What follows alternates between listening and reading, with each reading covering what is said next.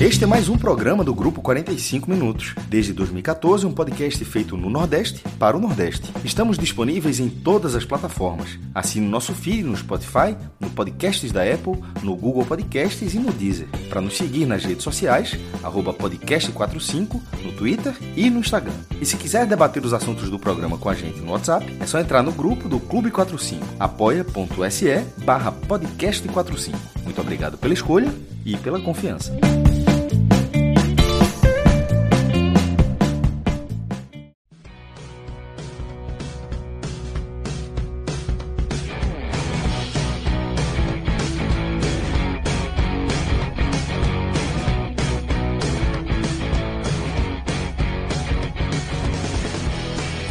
Galera! Começando mais um Telecast. Eu sou Celso Shigami e estou aqui ao vivo nos canais do Grupo 45 Minutos com os meus queridos companheiros Lucas Leozzi, tá aqui comigo, Rodolfo Moreira também, meu caríssimo amigo maestro Cássio Zirpoli. A gente está reunido aqui para falar é, de um sábado de muito futebol, o Campeonato Pernambucano também, pela Copa do Nordeste. Claro que a gente vai falar e por isso estamos reunidos aqui com esta formação inicial. A gente vai falar muito do que aconteceu no clássico, nos clássicos entre Esporte Náutico, um jogo bastante movimentado, 3 a 2 na Ilha do Retiro. Vamos falar também sobre a vitória do Bahia é, sobre o Campinense, né? Os dois jogos aí válidos pela segunda rodada da Copa do Nordeste e também daqui a pouco a gente traz o Felipe Assis para falar da vitória da equipe do Santa Cruz sobre o Caruaru City pelo estadual, tá bom? Então, a gente vai abrir aqui o nosso programa é, falando aí do que aconteceu na Ilha do Retiro. Antes, eu só quero mandar um abraço para a galera do Bet Nacional, né?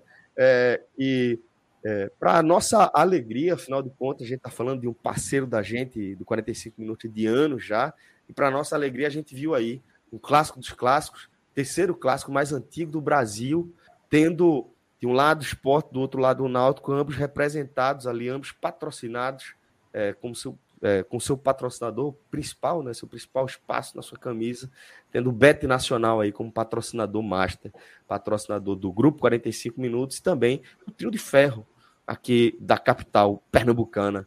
É, Lucas, é, não sei se para você também deu essa mexida, essa alegria, você olha para um lado, camisa com Bet Nacional estampada, olha para o outro também, dá uma, uma mexida nos nossos ânimos, né, companheiro? Total, total. A cada anúncio que, que foi acontecendo, não só aqui, né? Primeiro foram os três daqui, depois veio Vila Nova, Vitória. É isso. É, a, cada, a cada anúncio que ia acontecendo, a gente vai vibrando junto com o Beto Nacional, né? Parceiro, parceiro não, parceiraço aqui da gente. É, desde o começo de 2020. É, isso. Uma jornada já, já longa. E, e é se tu bota o grupo NSX, é mais, mais antiga ainda, parceria, vai, desde 2019, isso. pelo menos. Né? Exatamente, exatamente. Muito uma bom. galera massa que tá com a gente há bastante tempo, né, Lucas? Ô, ô Cássio, é, de todos nós aqui, quem vai mais ficar chateado com a aposta que a gente fez quando foi? Hoje é sábado, foi quinta-feira, eu acho, ou quarta-feira. Foi quarta-feira o último programa. Quarta-feira vai ser Celso, que a gente apostou, botou um dinheiro ali no Big Brother, somente. O Bet Nacional tem Big Brother agora. Só tem, pô. 10 reais. Não me incomoda não, viu? Me incomoda não, viu? Não, mas a aposta, veja só, ela... A aposta foi boa, foi boa, foi segura. Ela, talvez em algum momento ela pode diminuir, porque tem muitos competidores ainda, tem 19. É, é. Mas a aposta não foi ruim, não. Um cara que é favorito, mas Big Brother é muito dinâmico. Mas enfim, foi uma arara. Foi uma arara. É eu falei, se perder, ninguém vai lembrar, e se ganhar, pinga ali uma Aí vai comemorar muito. De veio. eu vou saber, mas eu, achei... eu e você veja, vai falar. Veja, vamos lá. É, ninguém aqui é, obri é, obrigado a gostar de Big Brother, ninguém aqui é obrigado a gostar de MMA, por exemplo. Eu fiz uma aposta, a gente fez uma aposta dupla no UFC da semana passada, porque encontramos uma boa alternativa. Ganhamos, né? Ganhamos nas duas apostas ali. Importante, importante. e é isso, velho. Pode, a gente pode apostar também em corrida presidencial daqui a pouco, a gente pode apostar em Big Brother, como o Maestro falou, pode apostar em uma série de, de eventos. E daqui a pouco, sabe o que, é que vai rolar? Já fiquei sabendo, Maestro, essa acho que tu vai curtir. Sabe o que é que vai rolar lá no Beto Nacional? É, nesse métier do Big Brother, você vai poder votar agora não só daqui a pouco, né? Você já está liberado dessa ferramenta, mas daqui a pouco essas ordens vão estar liberadas também, não só é, de quem vai sair, como também o percentual. Aí o bicho pega, né? Aí o bicho pega. É, Porque às vezes, é, maestro, o negócio aponta bem, né? Aponta bem, tipo, ó, vai é. ser esse cara aí que vai sair, vai ser essa doida no aí que vai sair. perfil conservador, eu não vou nesse não, meu irmão. Esse aí é, pô, esse, esse disso é aí é né? muito fácil, porra. A enquete da UOL no dia, você já sabe quem vai sair ou não. É, ele já é, dá depende o... da margem. Esse é foda pra acertar, viu? É. E aí, obviamente, o percentual, é, você acertar o percentual, a odd vai ser também, também é, é proporcional à dificuldade, né? Fala mais. perfil conservador, que a gente tá falando da Beto Nacional, tá? Para não Sim, claro. Para ficar muito claro que a gente está falando é. de, de aposta. certo? Para não ter o perigo de, de. Liberal, né, maestro? É, para não aparecer. Não. É sempre bom explicar. Aposta sempre bom muito específico. Sempre bom, foi bom. Pois é, mas, mas tá certo. E ó, galera, lembrando que basta você fazer, é, criar sua conta lá no Beto Nacional com o nosso código podcast45 que a partir daí, toda vez que você fizer uma aposta, você vai estar contribuindo diretamente aqui com o nosso projeto. Então, se você puder, indica aí, cria sua conta, é, indica aí o, o Beta Nacional e o nosso código para aquele seu amigo que gosta também de aposta, e você vai estar contribuindo muito aí para o nosso projeto, beleza? Professor Aníbal aí, Beta Nacional é gigante, se brincar, até o Pod Experience entra no Buruçu, exatamente. Daqui a pouco a gente bota essa resenha aí também para valer. Um abraço, professor. É, é, Fred já mandou aquele recado para você, inclusive, né? Fica aí também. um abraço para você, um beijo para Paulo, querido. Vamos lá, vamos começar aqui a nossa resenha, tá? É, Lucas, queria que você fizesse a sua primeira leitura aqui do que foi esse clássico dos clássicos, né? É, na Ilha do Retiro, porque, como eu falei, um jogo muito movimentado, né? Um jogo que a gente pode destacar, tem um personagem central, o atacante do esporte, Mikael, é, perdeu dois gols absurdos antes de Absurdo. meter um hat-trick. Né? No que pode ter sido o último jogo desse atacante com a camisa do esporte, um dia depois, como o mestre lembrou no seu post lá no blog, tá? É, um dia depois do esporte realizar a maior venda é, da história do Estado é, com o Meia Gustavo. Então, Lucas, queria que você fizesse essa sua primeira leitura para a gente tentar entender o que aconteceu na Ilha do Retiro, nessa vitória rubro-negra, 3 a 2 Náutico abrindo placar, Esporte virando, Náutico empatando, Esporte fazendo gol da vitória nessa segunda rodada, companheiro. Isso, Celso, um jogo, como você falou muito bem, muito movimentado, muito pegado. Para mim, um jogo claro de início de temporada, com dois times ainda remendados, o Náutico sem jogadores importantíssimos, Esporte idem, é, talvez o Esporte, o Náutico sem jogadores é, você, tinha, você não ter Jean Carlos e Chiesa é um baque gigantesco no time do Náutico. O esporte não tinha alguns jogadores importantes, mas não tinha muita gente à disposição. É, alguns ficaram, pegaram Covid essa semana, não puderam jogar. Sabino ainda não está à disposição.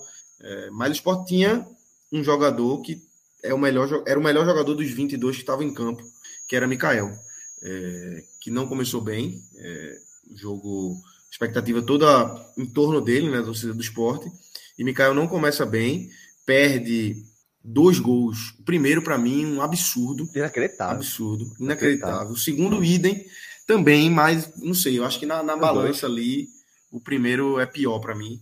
Talvez o segundo, já na pressão de ter perdido o primeiro, ele, ele faz uma finalização ruim ali. Mas para mim, um jogo pegado. Não, não consigo classificar como um jogo bom, um jogo tecnicamente bom de ver.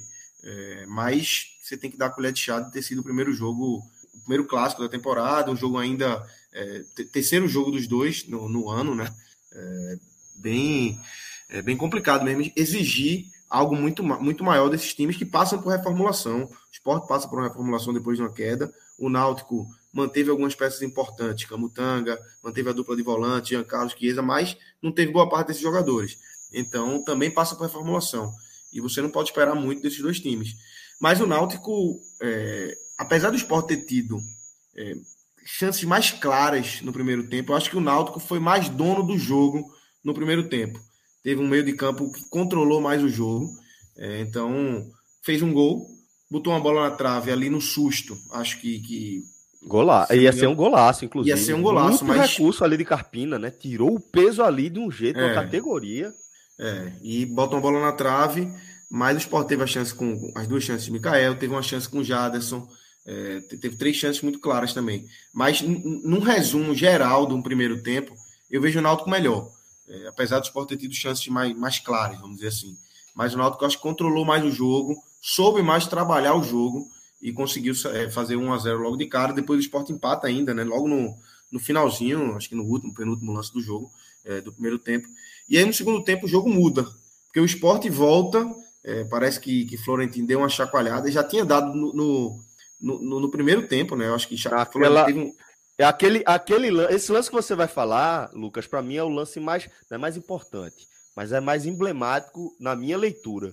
Né? Quando ele pega ali Everton Felipe isso, na lateral isso, isso. e levanta. Aquilo ali, Lucas, para mim foi um recado do que o time do esporte como todo tava precisando. Exatamente. É, velho, acorda pro jogo, velho. E se ele fez aquilo durante o jogo com a câmera nele, imagina no intervalo o que é que ele não fez. Isso. E Everton é... Felipe olhou meio troncho assim pra ele, não, né, Juventus? Everton, Everton levanta, olha puto até ver quem é. É, né? Ele ia reagir. ele olhou, ele olhou puto Aí falei, não, é professor, segura. Só ficou puto, virou as costas e foi-se embora andando. Mas assim, aquele, aquele momento ali do jogo, para mim, é... e aí eu, eu consigo espelhar o que o Florentino deve ter feito no intervalo, e deve realmente ter dado um, um chacoalhão, porque o esporte não estava bem no jogo, o esporte errava muito, o esporte errava muito passe, errava muita decisão. É... E no segundo tempo o esporte conseguiu voltar um outro time. É, Mikael, as bolas começaram a entrar, e como você falou, o cara que perdeu dois gols inacreditáveis. É, consegue sair de campo com um hat-trick, é, três gols. É, para mim, Mikael, é, eu, vou, eu vou vendo o jogo normalmente, eu vou, quando eu tô na live, eu vou vendo o jogo e pensando, pô, vou falar isso agora. Com 10 minutos eu digo, se acabasse agora, eu sou o Maneco Herói, se acabasse agora, eu já vou dizer isso aqui, isso aqui. Para mim, Mikael tava fadado ali a ser o personagem negativo do jogo. Por mais que o Maílson tenha errado, por mais que a gente tenha tido outros jogadores jogando mal no primeiro tempo, mas Mikael, os dois gols que ele perdeu, para mim, é, seriam inaceitáveis. Porém, ele conseguiu colocar o jogo no bolso no, no, no segundo tempo, fez mais dois gols é, e fez um 3 a 2 é, com um jogo, mesmo com o esporte com um a mais na expulsão de, depois da expulsão de Camutanga, o esporte ainda continuou errando. Você vê que o Náutico conseguiu empatar logo depois do, do, do, da expulsão de Camutanga e teve outras chances também, não chances claras, mas teve chance de chegar, de rondar a área, coisa que com um time com um a mais num clássico é, não poderia acontecer. E é, esse é o resumo do jogo, acho que é o resumo inicial do jogo. É um jogo pegado, porém, é, não um jogo vistoso tecnicamente, mas eu consigo dar um desconto tanto para o Náutico quanto para o esporte é, por ser início de temporada. Não, não dá para cravar é, nem que um está ruim, nem que outro está bem para a sequência, mas para esse momento é isso. Boa, Lil. Deixa eu trazer também o maestro Cássio Zirpoli aqui para o início da nossa resenha. Maestro, Queria que você fizesse também a sua leitura, né? Como é que você viu esse discorrer desse 3 a 2 aí, meu cara? Fala, Celso. É, Lucas já trouxe um pouco do que foi o jogo. Eu vou é, tentar, para não, não, repetir a leitura, porque eu concordo com ela, é, pegar pelo personagem da partida, onde poucas vezes um jogo teve um personagem tão inquestionável claro, né? quanto Mikael desse jogo e não só é, por, pela construção do jogo inteiro, porque ele flertou com um possível culpado pela derrota. Estava 1 a 0 Se vai para o intervalo 1 a 0 era por causa de Maílson, pelo lado do esporte, claro, né? O Náutico, pelos méritos, ter feito algumas assim, pelo lado do esporte. Seria é, pela falha bizarra de Maílson e pelos Isso. gols perdidos que ele não costuma perder. Ia ser, no porque... mínimo, uma culpa compartilhada. É, no mínimo seriam os dois, porque e, e, e os dois lances, um, ele acontece para abrir o placar e o outro ele acontece para empatar o jogo. Ah, ou seja, eram lances completamente. eram lances completamente é, ligados na partida. E, e, e, os dois lances, muito bonito. Só deixando aqui para quem está vendo aquele podcast, que o cachorro de Celso entrou na live, é muito bonitinho o cachorro. É, e ele estava livre, né? Foram dois ótimos passes. A, a zaga do Náutico muito alta, é, e errou muito, a gente até brincando, pô, é dos Anjos e Dito Fernando Diniz, porque parecia assim que a, a, o Náutico fazendo a linha defensiva que o Náutico estava fazendo. Não foi. Aconteceu várias vezes, tá? É, esse, esses, são, esses são dois lances mais claros, mas não, foi as, não foram as únicas vezes que isso aconteceu. Eu acho que a zaga do Náutico esteve ela, muito mal posicionada durante a partida. Ou seja, não foi só questão técnica. Camutanga fez um pênalti bobo, não é só questão técnica do erro do bote, não, é mais é o posicionamento também. E nesses dois, nesses dois lances claros, o Mikael perdeu o, o gol. Então, já, já, ali ele já, ele já seria um personagem da partida talvez pelo, é, pelo no mau sentido. Até que vem terceiro, o terceiro lance, né, que é numa trama ali Juba e Sander, e ele bate rasteiro e dessa vez marca. E a partir dali, aí ele na, na comemoração, isso é para quem assistiu a partida, foi a, a, esquerda das cabines de TV, onde fica organizada do esporte, pouquinha gente, porque só tem 3 mil pessoas em todos os setores do estádio, são mais, mas ele foi para lá vibrando e pedindo desculpa. Aquilo, naquela ocasião, eu achei que, que tivesse sido por causa dos gols perdidos. E seria muito curioso, ele não tem que pedir desculpa. Ele é um cara que, que mete gol e ali ele desperdiçou dois lances. É, é raro para esse momento que ele vem vivendo, mas assim, não é, não é, muito comum o jogador assim pedir desculpa, alguma coisa desse tipo. Aquilo já tem me chamado a atenção. Aí vai para a entrevista do intervalo, quando ele justifica, ele fala do nada o porquê que ele estava emocionado. E era de porque todas as partidas, a, a cada partida dele parece que pode estar sendo a última. Do nada. Pô, então isso é quando o cara tá para sair, né? Eu já vi a gente colocou nos comentários, João Vitor já trouxe, João Vitor Amorim da Rádio Jornal trouxe a informação, vou, já li isso tudo, vou falar aqui. Então, assim, já era. Pô, o cara para falar isso tem coisa já encaminhada, e tinha muito mais, era muito mais certo que isso, tá? Veja só, e aí vale um parênteses. Na noite anterior, Gustavo foi negociado para o futebol dos Emirados Árabes, cerca de entre 13 e 14 milhões de reais. O esporte não precisou essa dada, mas é, essa, essa cifra, mas todas as informações é, elas orbitam esse patamar entre 13 e 14 milhões, que é suficiente para ser a maior venda da história de Pernambuco e a quarta maior da história do Nordeste, considerando o dinheiro que o clube recebe, né? que para mim é o que conta. É, e isso o esporte já não teve Gustavo. Gustavo saiu da concentração. Mikael, na hora que tem essa questão desse negócio, o negócio não estava fechado, mas ele foi a campo. É, perdeu os gols, fez o gol. E no segundo tempo, um jogo mais faltoso, mais de 30 faltas, assim, com 20, é, jogo foi mais faltoso no segundo tempo do, do, que o primeiro tempo. Foi até interessante o segundo tempo, determinada forma como terminou, porque ele estava caminhando para ser um jogo muito pior do que o do primeiro tempo. No primeiro tempo foram cinco chances claras. As, é, três do esporte, um gol convertido e duas pelo Náutico, porque o Náutico ainda acertou o travessão. E o segundo tempo estava caminhando para ser um jogo pior.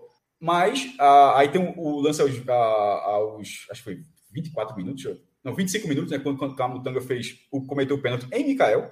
E Mikael é, botou o esporte à frente. Botou o esporte à frente. Naquele momento, o roteiro estava pronto, porque era o jogador que tinha dado o tom de despedida, um jogador que fazia os dois gols num clássico que virava o jogo, estava o roteiro pronto. Mas clássico, meu irmão, clássico é foda, pô. O Náutico com a menos, é, dois jogadores tinham acabado de entrar, Franco e Cauã, numa jogada pela, pela direita, foi muito bem o, jogador do Náutico no cruzamento. Eu acho que o Mailson falhou nesse lance também, acho que ele demorou muito na decisão de, de, de, de sair do lance, mas aí mas é, mas o jogador do Náutico foi muito calmo, foi muito calmo, Maranhão, foi muito feliz na antecipação. Eu acho que os dois zagueiros do esporte ficaram pregados e o goleiro demorou muito a tomar uma decisão. E quando você falha num jogo, goleiro para recuperar é, a confiança dentro do jogo é algo difícil. Inclusive, Atacante também, inclusive. Também, isso também, acho que isso talvez seja uma, uma, questão curiosa. Mas no caso de Maílson, acabou não dando certo. E na hora que Maílson falhou no, no, gol do Náutico, eu disse, Ih, rapaz, hoje vai ser difícil. Porque. Pior que eu porque é acho ainda que ele falhou no segundo, mas depois a gente fala mais. Não, mas eu tô dizendo que ele falou no segundo. Mas é, eu, tô dizendo que ele falou, eu tô dizendo que ele falou no segundo. Perfeito, eu tô dizendo, o primeiro ele entregou, primeiro, o segundo é, ele falhou. É, Pronto, mas eu tô querendo dizer que quando teve a falha no primeiro, eu percebi. Hoje vai ser difícil, porque dificilmente o goleiro recupera. Aquilo era muito no começo do jogo. E aí, mas, mas, mas ao contrário do primeiro gol, onde ele, ele entrega o gol, nesse lance, o mérito é muito maior do Náutico, sobretudo por estar um a menos naquele lance. E busca é, o empate mas o jogo continuava para o esporte.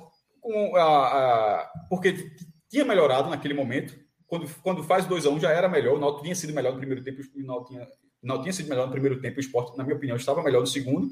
E, tá, e tomou aquele gol de empate. E tinha muito tempo ainda. Tanto teve muito tempo que é, o jogo ainda foi até os 51. Ou seja, e aqui acho que faltavam uns 7 minutos. Pô, mais de 10 minutos ainda para jogar. Era muito tempo. Tanto que o Sport teve um gol com o Mikael, só que a bola dominou no braço e o, o gol foi corretamente anulado, porque qualquer lance ofensivo, mesmo que seja sem intenção, o lance para.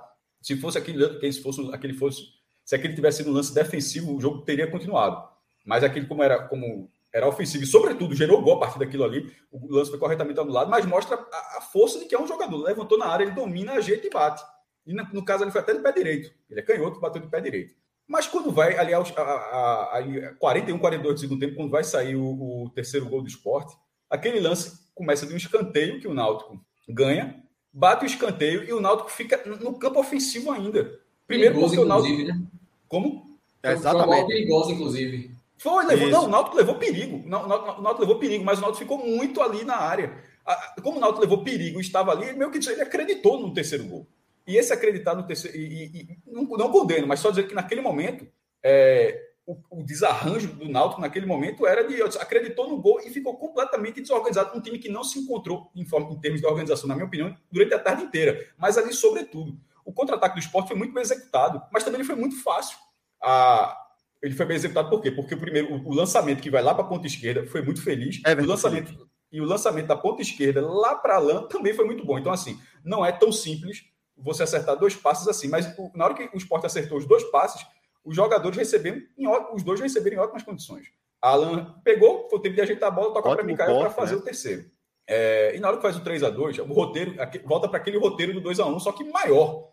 É um hat-trick, não é todo dia. A, a, galera já me perguntou, e Cássio, qual foi a última vez? Um cara já foi buscar um 3 a 1 três gols de Fábio contra o Santos em 94. Assim, deve ter tido por aí alguém fazendo três gols, assim, de cabeça eu realmente não me recordo. Não é comum. O Náutico, por exemplo, teve de, de é, com três gols contra, contra o Santa Cruz no, no, foi pela Série B de 2017.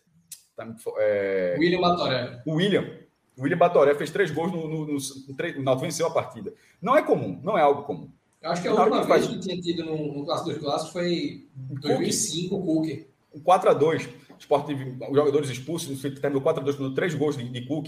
E, e, veja só, 2005 é muito para trás, pô, até 2022. Então, assim, o que aconteceu hoje é raro. Tanto a favor do Náutico quanto a favor do esporte um atacante, um jogador fazendo um hat-trick, uh, três gols. Esse hat-trick é um termo inglês, mas meio que foi adotado aqui, a galera já fala com alguma naturalidade, mas marcar três gols numa partida é algo raro. Numa partida que termina, e aí agora, para encerrar esse, esse, primeiro comentário, aí vai ver as, as, informações, porque já tinha, durante, durante o segundo tempo, o, o, o tom de despedida, ele, a notícia cresceu. Já havia o interessado. Segundo, é, foi João Vitor Muri que trouxe a informação, a Salernitana da Itália. Chega agora, a gente tá gra... o jogo terminou 19h50, mais ou menos. A gente está gravando aqui, nesse momento que eu falava, é 8h53. Não sei se meu relógio está certo, mas é o relógio que tem aqui. Nessa hora, o, o tom de despedida que evoluiu para um clube interessado evoluiu para Mikael estar saindo do esporte. Esse foi o último jogo de Mikael pelo esporte. Esse, o, o, o cara jogou. O e essa negociação não aconteceu, é, até porque estava em campo. Essa negociação ela não aconteceu, resolve tudo na hora que terminou o jogo. O que eu estou querendo dizer é o seguinte: que o cara teve uma atuação foda no que é um clássico, vendido. Ele estava negociado. O to, quando ele, quando ele, é, o, ele, ele, ou seja, o, ele não estava pedindo desculpa no intervalo, ele estava se despedindo no intervalo, porque ele não sabia que ia fazer mais que na hora que ele fez um gol, disse, ó, já me despedi marcando o gol. Então, tipo, ele meio que deu a entender isso, ó, guardou o gol, porque ninguém sabe que vai fazer mais nenhum, ele fez um gol, já, galera, tô saindo, mas que massa, pelo menos eu fiz um gol. Só que aí a atuação foi crescendo, crescendo, crescendo. Então, é uma história, é uma história rara e um atacante que era o ídolo, do, sobretudo porque o outro tinha saído, e esse era o, era o ídolo do esporte com um potencial gigante para ajudar o time a fazer uma falta. Muito... Só, só um parêntese rápido para você seguir. É, Inaldo, Freire, Inaldo Freire, fisiologista do esporte, acabou de, de postar é, no, no, Instagram dele o último jogo do nosso goleador com a camisa do esporte, uma foto é. dele com o Mikael. E assim, que o João Vitor só... falou para mim, para mim já Exatamente, João, já, João, João tem credibilidade muito tempo que eu, que, eu, que eu vejo errar uma notícia. E quando erra é porque as notícias no futebol elas mudam, mudam. não é que ele tinha uma apuração errada. De vez em quando uma informação está lá e ela muda, mas assim, faz tempo que ele não erra. Então, na hora que ele falou que saiu, para mim saiu. É, e Naldo, você falando, é um cara de dentro, só faz complementar. E um jogador que tinha um potencial absurdo para ajudar o esporte essa temporada, como já tinha ajudado na reta final do Brasileiro 2021, apesar do rebaixamento, tanto ele quanto o Gustavo, de repente teve essa atuação. E assim, considerando que o mercado dele, ele está indo para a Itália, o mercado dele deve ser maior do que o de Gustavo, e o Gustavo sai cerca de 14 milhões, ou seja, em um dia, isso é dedução, nesse caso é dedução, ainda não tem informação, os dois poderão render cerca de 30 milhões de reais para o esporte. É. Sabe o que isso significa? Que o esporte perdeu o Gustavo Miguel porque foi rebaixado. Porque esse é o valor mais ou menos da cota da primeira divisão. Se tivesse na primeira divisão, o esporte não precisaria desses 30 milhões de forma imediata, como vai ter esse jogador. O, rebaixa, o rebaixamento, simplesmente, quando você tem, o esporte cai de uma cota de 40 a 45 milhões para 6, a água bate na bunda, não tem de tirar dinheiro, a falta da poderia Copa barganhar mais, né? É. E ainda podia vender. Ele, podia eles poderiam ficar, caro, né? podiam ficar mais tempo e vender mais caro. Nesse momento, isso, o esporte isso. trocou a cota que ele não vai ter pelas suas duas, suas duas maiores revelações dos últimos tempos. Mas, enfim, e o termo do campeonato, última frase é que se recuperou. Era um jogo importantíssimo no campeonato curto e era muito importante vencer o clássico. Sem dúvida. É, Lil, só, só para pontuar aí também sobre o Mikael, é, antes do jogo, eu estava conversando com uma pessoa do esporte e a gente estava falando de, de, Gustavo, tal, de Mikael, e a informação, ainda sem saber, a, a pessoa sem abrir é, que tinha uma proposta, que estava. Que tinha uma proposta, não, porque na verdade já estava fechado, né? Mas é, a informação que eu tive é que a pedida do esporte para essa proposta de Mikael agora foi 18 milhões de reais. É, não consegui falar, confirmar se fechou nos 18 milhões ou não. A ESPN falou em 15 milhões, né? É, mas a contraproposta do esporte, a proposta que chegou, foi 18 milhões de reais. Peraí, 18 ter... já era o esporte fazendo a contraproposta ou era Isso, a primeira não. era a proposta da Salernitana? Não, a, contra, é a, a proposta do esporte. É a contraproposta do esporte foi 18 milhões. Certo. Chegou uma proposta da Salernitana, vamos, vamos dizer que os 15 milhões que a ESPN está dizendo, o esporte fez um, um, uma contra de 18 milhões por Mikael. E aí eu esporte... não, não tenho informação se fechou em 15, em 17, é. 16. Mas só, só com informação, só com curiosidade. Até porque o negócio, negócio tá andando. Isso aqui é uma live, de repente, até daqui a uma hora pode ter até mais informações sobre isso. isso mas isso. só título de curiosidade. Supondo que seja vendido por 18 milhões. É um valor, para algumas pessoas, será frustrante, pelo que você vê outros jogadores saindo por muito, muita grana. O cara joga em uma posição menor. Pô, o cara que faz gol é valor, a gente acompanha futebol, o cara que mete gol é o cara que, é, que rende muito mais. Outras posições do campo, saindo de clubes de porte até menor, saindo por mais grana. Mas, infelizmente, o mercado nordeste ele ainda é desse porte. Tanto que, se esse valor for confirmado, veja só, antes que alguém ache informação, que é um pequeno... informação que eu recebi agora é exatamente essa também, tá? 18. 18 milhões de contraproposta. Se o valor for esse, é a maior venda da história do Nordeste. Como é que você pode dizer que é ruim? A maior venda da história do Nordeste é Lucas Ribeiro, do Vitória, que foi vendido por 16 milhões. Detalhe, vendido em dois momentos porque o Vitória acho que vendeu acho que 50, depois vendeu mais 30, e somando esses percentuais, deu 16. Se você considerar uma saída, tipo, o cara saiu diretamente, ó, qual foi o cara que na hora da saída rendeu numa, num Pix o maior valor? Aí é Gregory, do Bahia, que é 15,7. Então, então, se a gente está falando de, uma, de um Pix de 18, então seria um valor muito bom. Estou recebendo informações aqui é, em tempo real, e olha só, mestre, essa informação aqui é interessante. É, o, não havia, não, não tinha nada sido assinado ainda, documentalmente ali, tudo assinado, mas é, que antes do jogo é, iria ficar entre 18 e 20 milhões de reais, dependendo aí da cotação do euro, tá? Ou seja, esse 18 seria é, o piso. Eles fecham no euro, né? Vai, é, varia para cima para baixo. Seria entre 18 e 20 e que como ainda não estava nada assinado antes do jogo terminar, pode ser que essa atuação ou acelere nessa nesse aceitação aí. Para aceitar contra a proposta, né? É, para aceitar, não, beleza. Exatamente. Depois desse, fecha logo. Depois desse artigo aí, tá bom, beleza. Entendi a contra-proposta. Tá bom, tá fechado. Então, pelo, pela informação que eu recebi aqui, é, uma, uma, uma, a contraproposta do esporte deve render entre 18 e 20 milhões de euros. Agora, a informação Muita que venda, vem. Uma de reais, eu acho que é uma baita de reais, de reais, desculpa. Veja só, se fosse eu, o esporte, zero, o esporte chegaria na segunda-feira sem dívida, viu? Assim, estaria zero, mas Des, entre, entre é, 18 e 20 milhões. Eu acho uma é, boa venda, viu? De reais. As duas, inclusive. As duas, inclusive. Eu acho que a de Gustavo Esporte, enfim. É, acho que dá para. Eu acho que dá para e tal, mas é o que teve, né? Metalista veio há um tempo, não veio, veio durante a Série A, não veio de novo. É, eu acho que são duas boas vendas, duas boas vendas do esporte é, em, confirma, em se confirmando aí. Podia ser melhor? Podia. Mas é como o Cássio falou, a água bateu na bunda, velho. Não tem, não tem imagem de erro. O esporte não tem. tá com a corda no pescoço 100%. Não tem para onde, tem que fazer o dinheiro. E, e, e, aí eu tô com o maestro, tá? Porque é, tu vê o peso que é isso, certo? Você vê o, o peso que é um rebaixamento, né? O esporte tá se desfazendo de duas de suas maiores revelações. Ponto. Não estou falando dessa temporada, duas de suas maiores revelações. Parar para pensar. Quando foi que o esporte teve jogadores desse porte assim? São pouquíssimas. A gente vai lembrar de Adrielson, numa posição um pouco diferente, né? Porque meia e atacante. 5,4. Exato.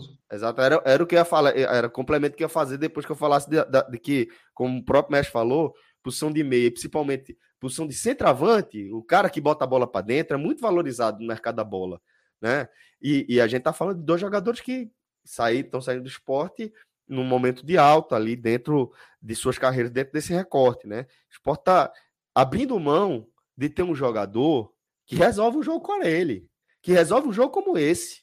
Né? O esporte tá abrindo mão por conta desse rebaixamento. Tá deixando de ter Mikael numa competição como brasileiro, onde certamente o esporte é um.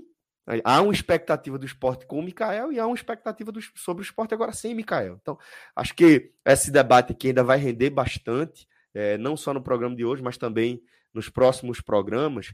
É, e a gente vai só amarrar aqui. Queria só trazer é, essa, esse superchat de Rubem Lemos, que fala também sobre isso que a gente acabou de tratar. Curioso para ver, que ele está curioso para ver como vai ser referência de ataque sem Mikael, sem Mikael no esporte. A expectativa em cima do chileno que está chegando vai ser altíssimo. Um abraço. É exatamente isso Nem que o Rubem está falando. Isso é agora que essa broca para resolver não vai resolver.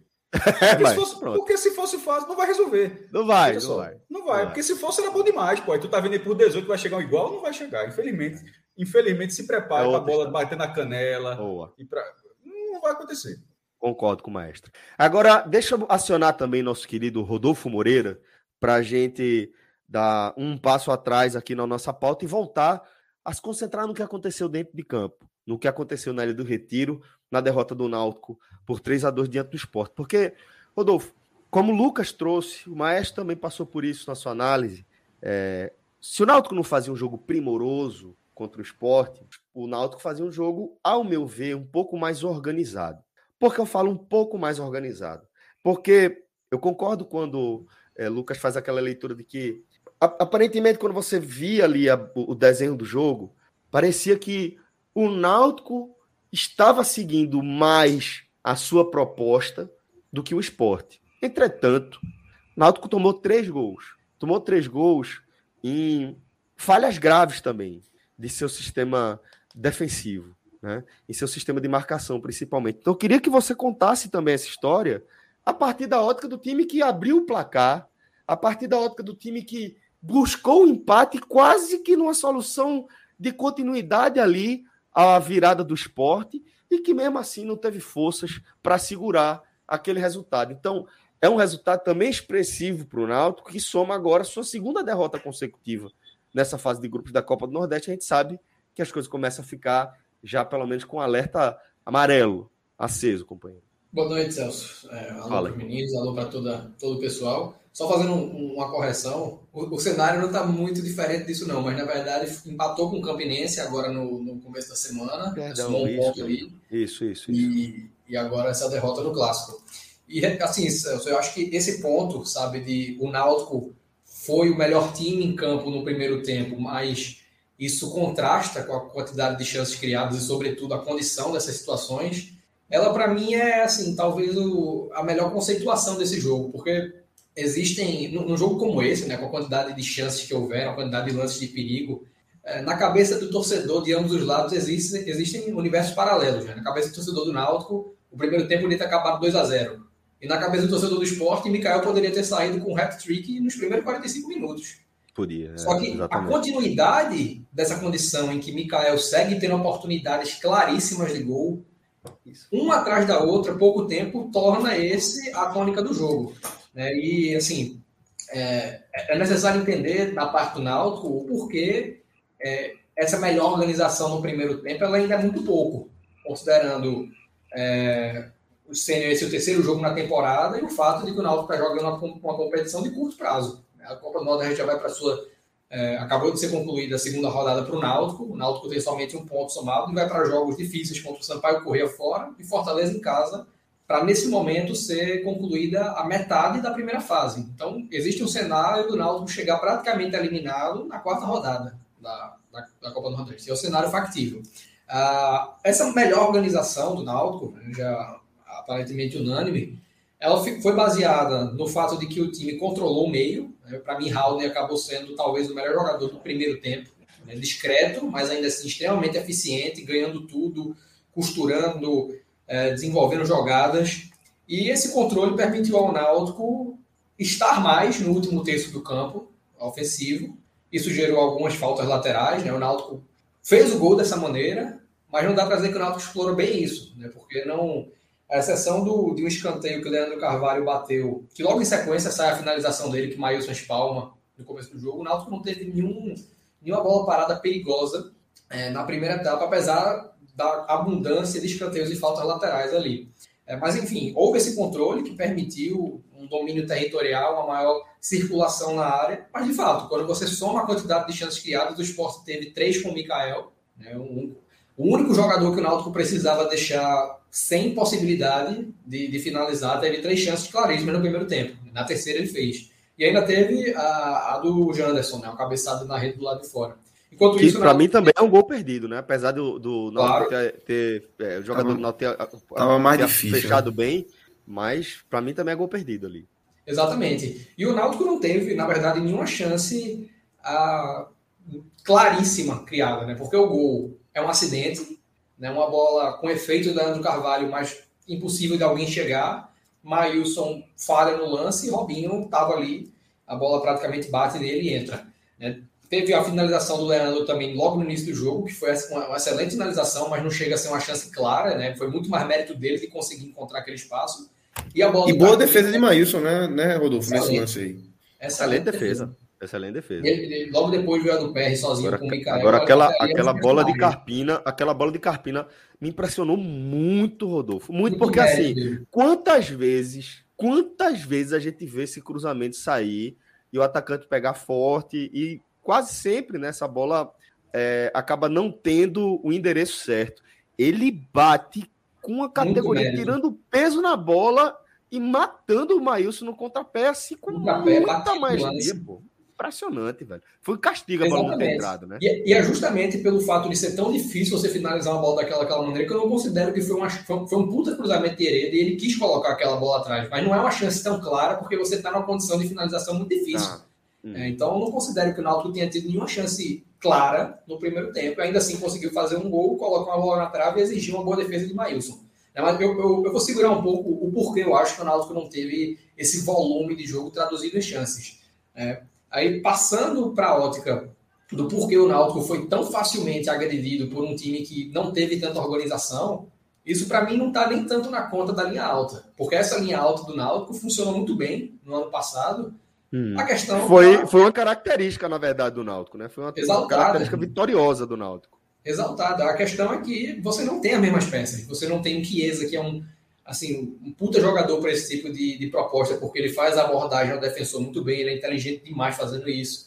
Você não tem um Vinícius e um Eric, que são jogadores que também já tinham uma afinidade maior com o sistema. Vinícius cresceu muito é, com essa utilização. Você não tem um Wagner Leonardo na defesa. Né? E acabou que esse foi o grande peso do jogo. A dupla de zaga teve mal. Camutanga, excepcional, é, especialmente, foi desastroso. Para mim, o pior jogador em campo. Os dois lances que Mikael sai sozinho com com o Lucas Perry no primeiro tempo, é, foram erros crassos de, de Camutanga, né, em posicionamento, e isso se acentuou na segunda etapa. Teve ainda para mim o Júnior Tavares mal também, marcando sempre muito distante. Enfim, com a, a, primeira, a, a, linha defensiva praticamente toda desestruturada, acho que só a Hereda conseguiu ter alguma regularidade ali nas ações. E ainda assim, o gol do esporte sai no lado dele. Uh, não havia como ser diferente. Blog, eu coloquei Tavares e Camutanga como os dois piores do Náutico, só para horríveis, horríveis. Bater com, você, é. o que você falou. Só, só, só, só essa observação, porque eu também tinha já feito isso também. Bacana, Márcio. E aí, como eu falei, né, a sensação ao fim do primeiro tempo de frustração para o esporte, porque na cabeça, muito mais de alívio, naturalmente, pelo gol que sai no final, mas quando você pensa no gol que o esporte leva, né, na quantidade de gols perdidos, o esporte poderia ter saído com ampla vantagem no primeiro tempo. É, e da mesma forma, o torcedor do Náutico pensando que, além do gol, e o Náutico tem essa dificuldade, é, sobretudo nesse time de Hélio, né, o, o gol que, é, que, que, os, que, o Náutico toma na final do estadual, na, na, na, finalíssima, né, no jogo que decidiu o campeonato, nos aflitos, é, é, o mesmo conceito, o jogo nos acréscimos que o Náutico tinha que controlar e não consegue ter esse controle no momento importante, e até o gol tem a mesma natureza, né, uma bola em diagonal o lateral dá voltando e Mikael chega finalizando. Então, é, a frustração por levar aquele gol ali e por até pensar que se a bola de, de tivesse entrado, o Náutico poderia ir para o intervalo com uma vantagem gorda. Mas é o gol tomado que muda o que seria o jogo, né? Porque se o Náutico segura aquele resultado no intervalo, o Sport teria que vir. O Náutico até, aquele, até o início da rodada, o Náutico tinha um ponto somado, o Sport não tinha nenhum. A obrigação maior da vitória era do Sport por estar jogando em casa. Então o Sport teria que vir é, com tudo para o segundo tempo. Né? Por, quando a gente olha a quantidade de chances que o Sport teve, a quantidade de gols que fez, naturalmente o Sport acabaria chegando ao gol, mas se abriria muito e haveria aí oportunidade para o Náutico explorar enquanto tivesse seu melhor 11 em campo, né? o, melhor, o melhor 11 na cabeça dele dos Anjos. É, e a perspectiva com aquele gol de empate para o segundo tempo era muito ruim, porque você sabia que o cara que conseguiu mudar um pouco aquele contexto do Náutico, que foi péssimo contra o Campinense e melhorou bastante nesse jogo, que era Leandro Carvalho, ele tinha um prazo de validade no campo. Você sabia que ele não ia aguentar os 90 minutos, se aguentasse, não, não, conseguia, não, não conseguiria entregar. É, e o que ele precisava fazer. Mas ele saiu machucado, eu fiquei na dúvida. Ele saiu machucado ou ele saiu é, fadigado? Ele, ele, ele, levou uma pancada no primeiro tempo, mas eu acho que saiu fadigado no, no, uhum, no segundo, é. já não, não teve nada relacionado. Uh, então, o que é que. Qual era o meu diagnóstico ali? Que o, o que o Náutico precisaria fazer para pelo menos manter o empate, né, com o esporte que viria, ou até, tentar encontrar o caminho da vitória. Corrigir os erros individuais que culminaram no gol de Mikael e nas várias chances que ele veio a ter. E como recurso ofensivo, pensando assim, o, o jogo contra o Campinense, ele deixou nítido que o Náutico no segundo tempo seria um time frágil. E de fato Sim. esse valor de jogo diminuiu muito. Isso se traduziu hoje.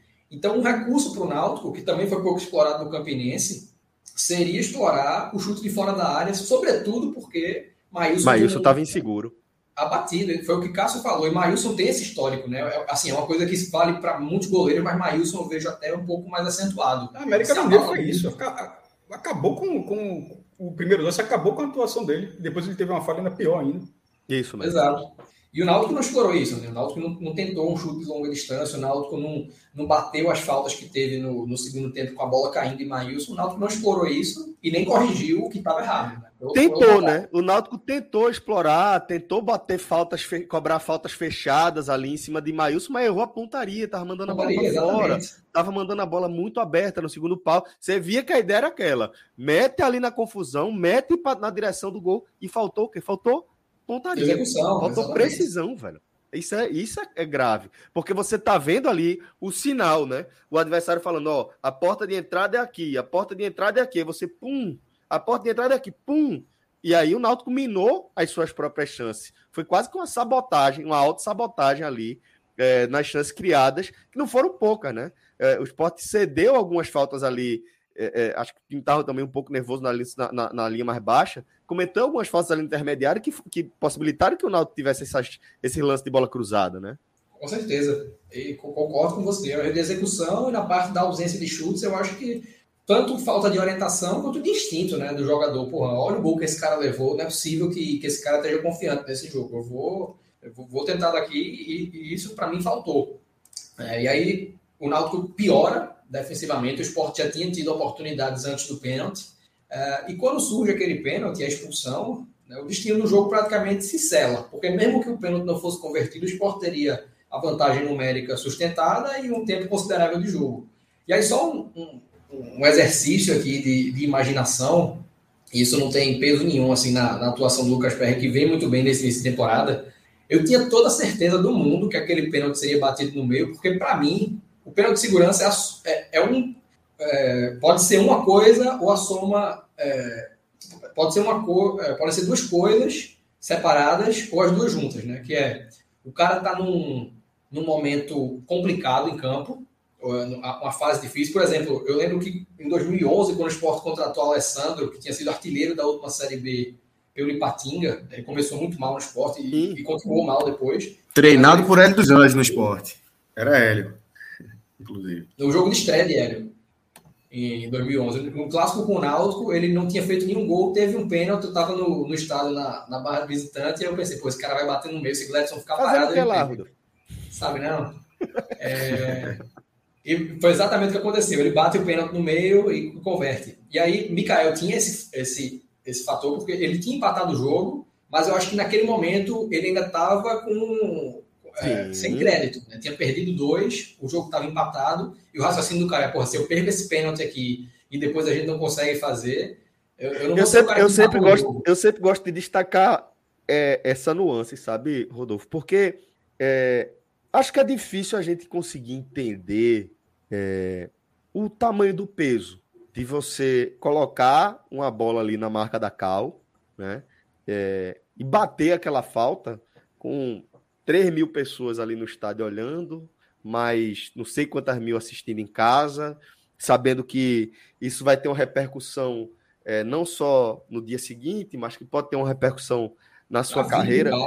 Então, velho, eu acho, eu acho isso uma coisa que é um, é um negócio muito difícil, tem um, um abismo muito grande entre a realidade de quem vai cobrar e a realidade de quem está torcendo, né? É, e, e quando, quando, você faz essa leitura aí de, de, de enxergar que, ó, quem tá batendo aqui não é Neymar, que tem mil por cento de aproveitamento nos pênaltis, bate pênalti de tudo quanto é jeito, parece que ele dá um, um slow motion ali é, e consegue antecipar com tranquilidade, né? É, é, se adaptar com tranquilidade à movimentação do goleiro adversário. E Mikael ali você vê que ele foi muito decidido no que ele ia fazer.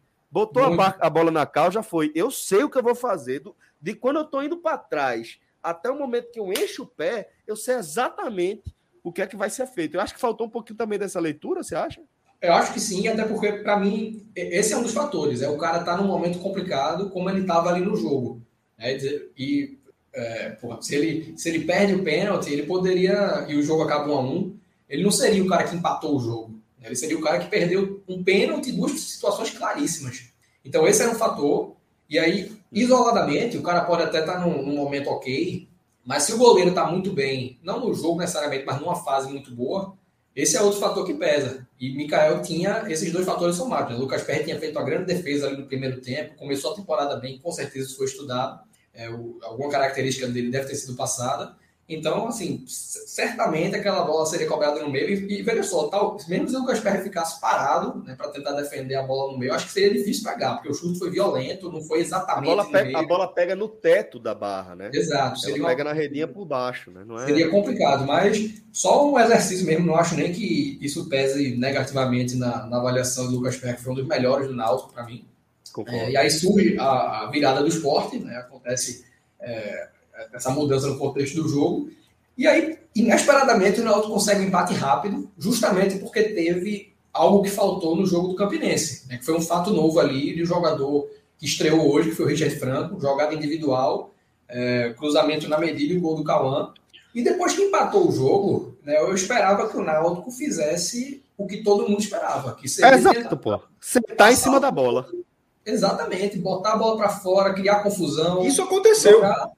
Na hora, que, na hora que Perry caiu, o jogo parou quase dois minutos. O Náutico sentou em cima da bola. Mas, mas aí. É o que eu falei. Na hora que ele foi lá para o ataque, ele acreditou muito. Isso. Isso. Mas é um comportamento individual. Ele sentou na bola, ele sentou na bola e levantou, pô. Exato, mas isso de Perry, é, é, o Lucas Perry, eu estou de acordo, mas eu acho que é uma questão individual de um jogador que não tem muita bagagem de, de jogos na carreira, mas é um base do São Paulo, já trabalhou com, com o Rogério Senna, então é um cara que tem alguma maturidade, mas eu não vi isso no time. Né? Eu não vi isso Também aplicado não. no grupo. Então, o, o Náutico viveu um comportamento sustentável porque depois do 2 a 2 e antes do terceiro gol do esporte, houveram duas chances para esse gol acontecer e o Náutico conseguiu manter esse ritmo, ainda que tivesse claro que o esporte criaria outras situações. E aí virou, é, desempatou mais uma, desempatou o jogo 3 a 2 e depois disso ainda teve a possibilidade de, de ampliar. Então, assim, insustentável o que o Náutico tentou fazer. É, uma derrota, ao meu ver, merecida, porque por mais que o Náutico tenha tido um primeiro tempo mais organizado, o Náutico nunca conseguiu traduzir isso em agressão. Concordo. O Náutico jamais agrediu o esporte nesse jogo. Então, para mim, o Náutico mereceu perder. É, não, não, vou entrar nem na, na questão.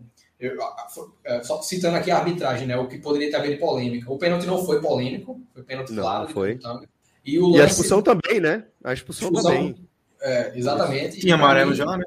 Exato. Eu tinha visto que ele tinha amarelo, fiquei surpreso, inclusive, porque não sei se na transmissão não mostrou. Não, eu estava desatento na hora.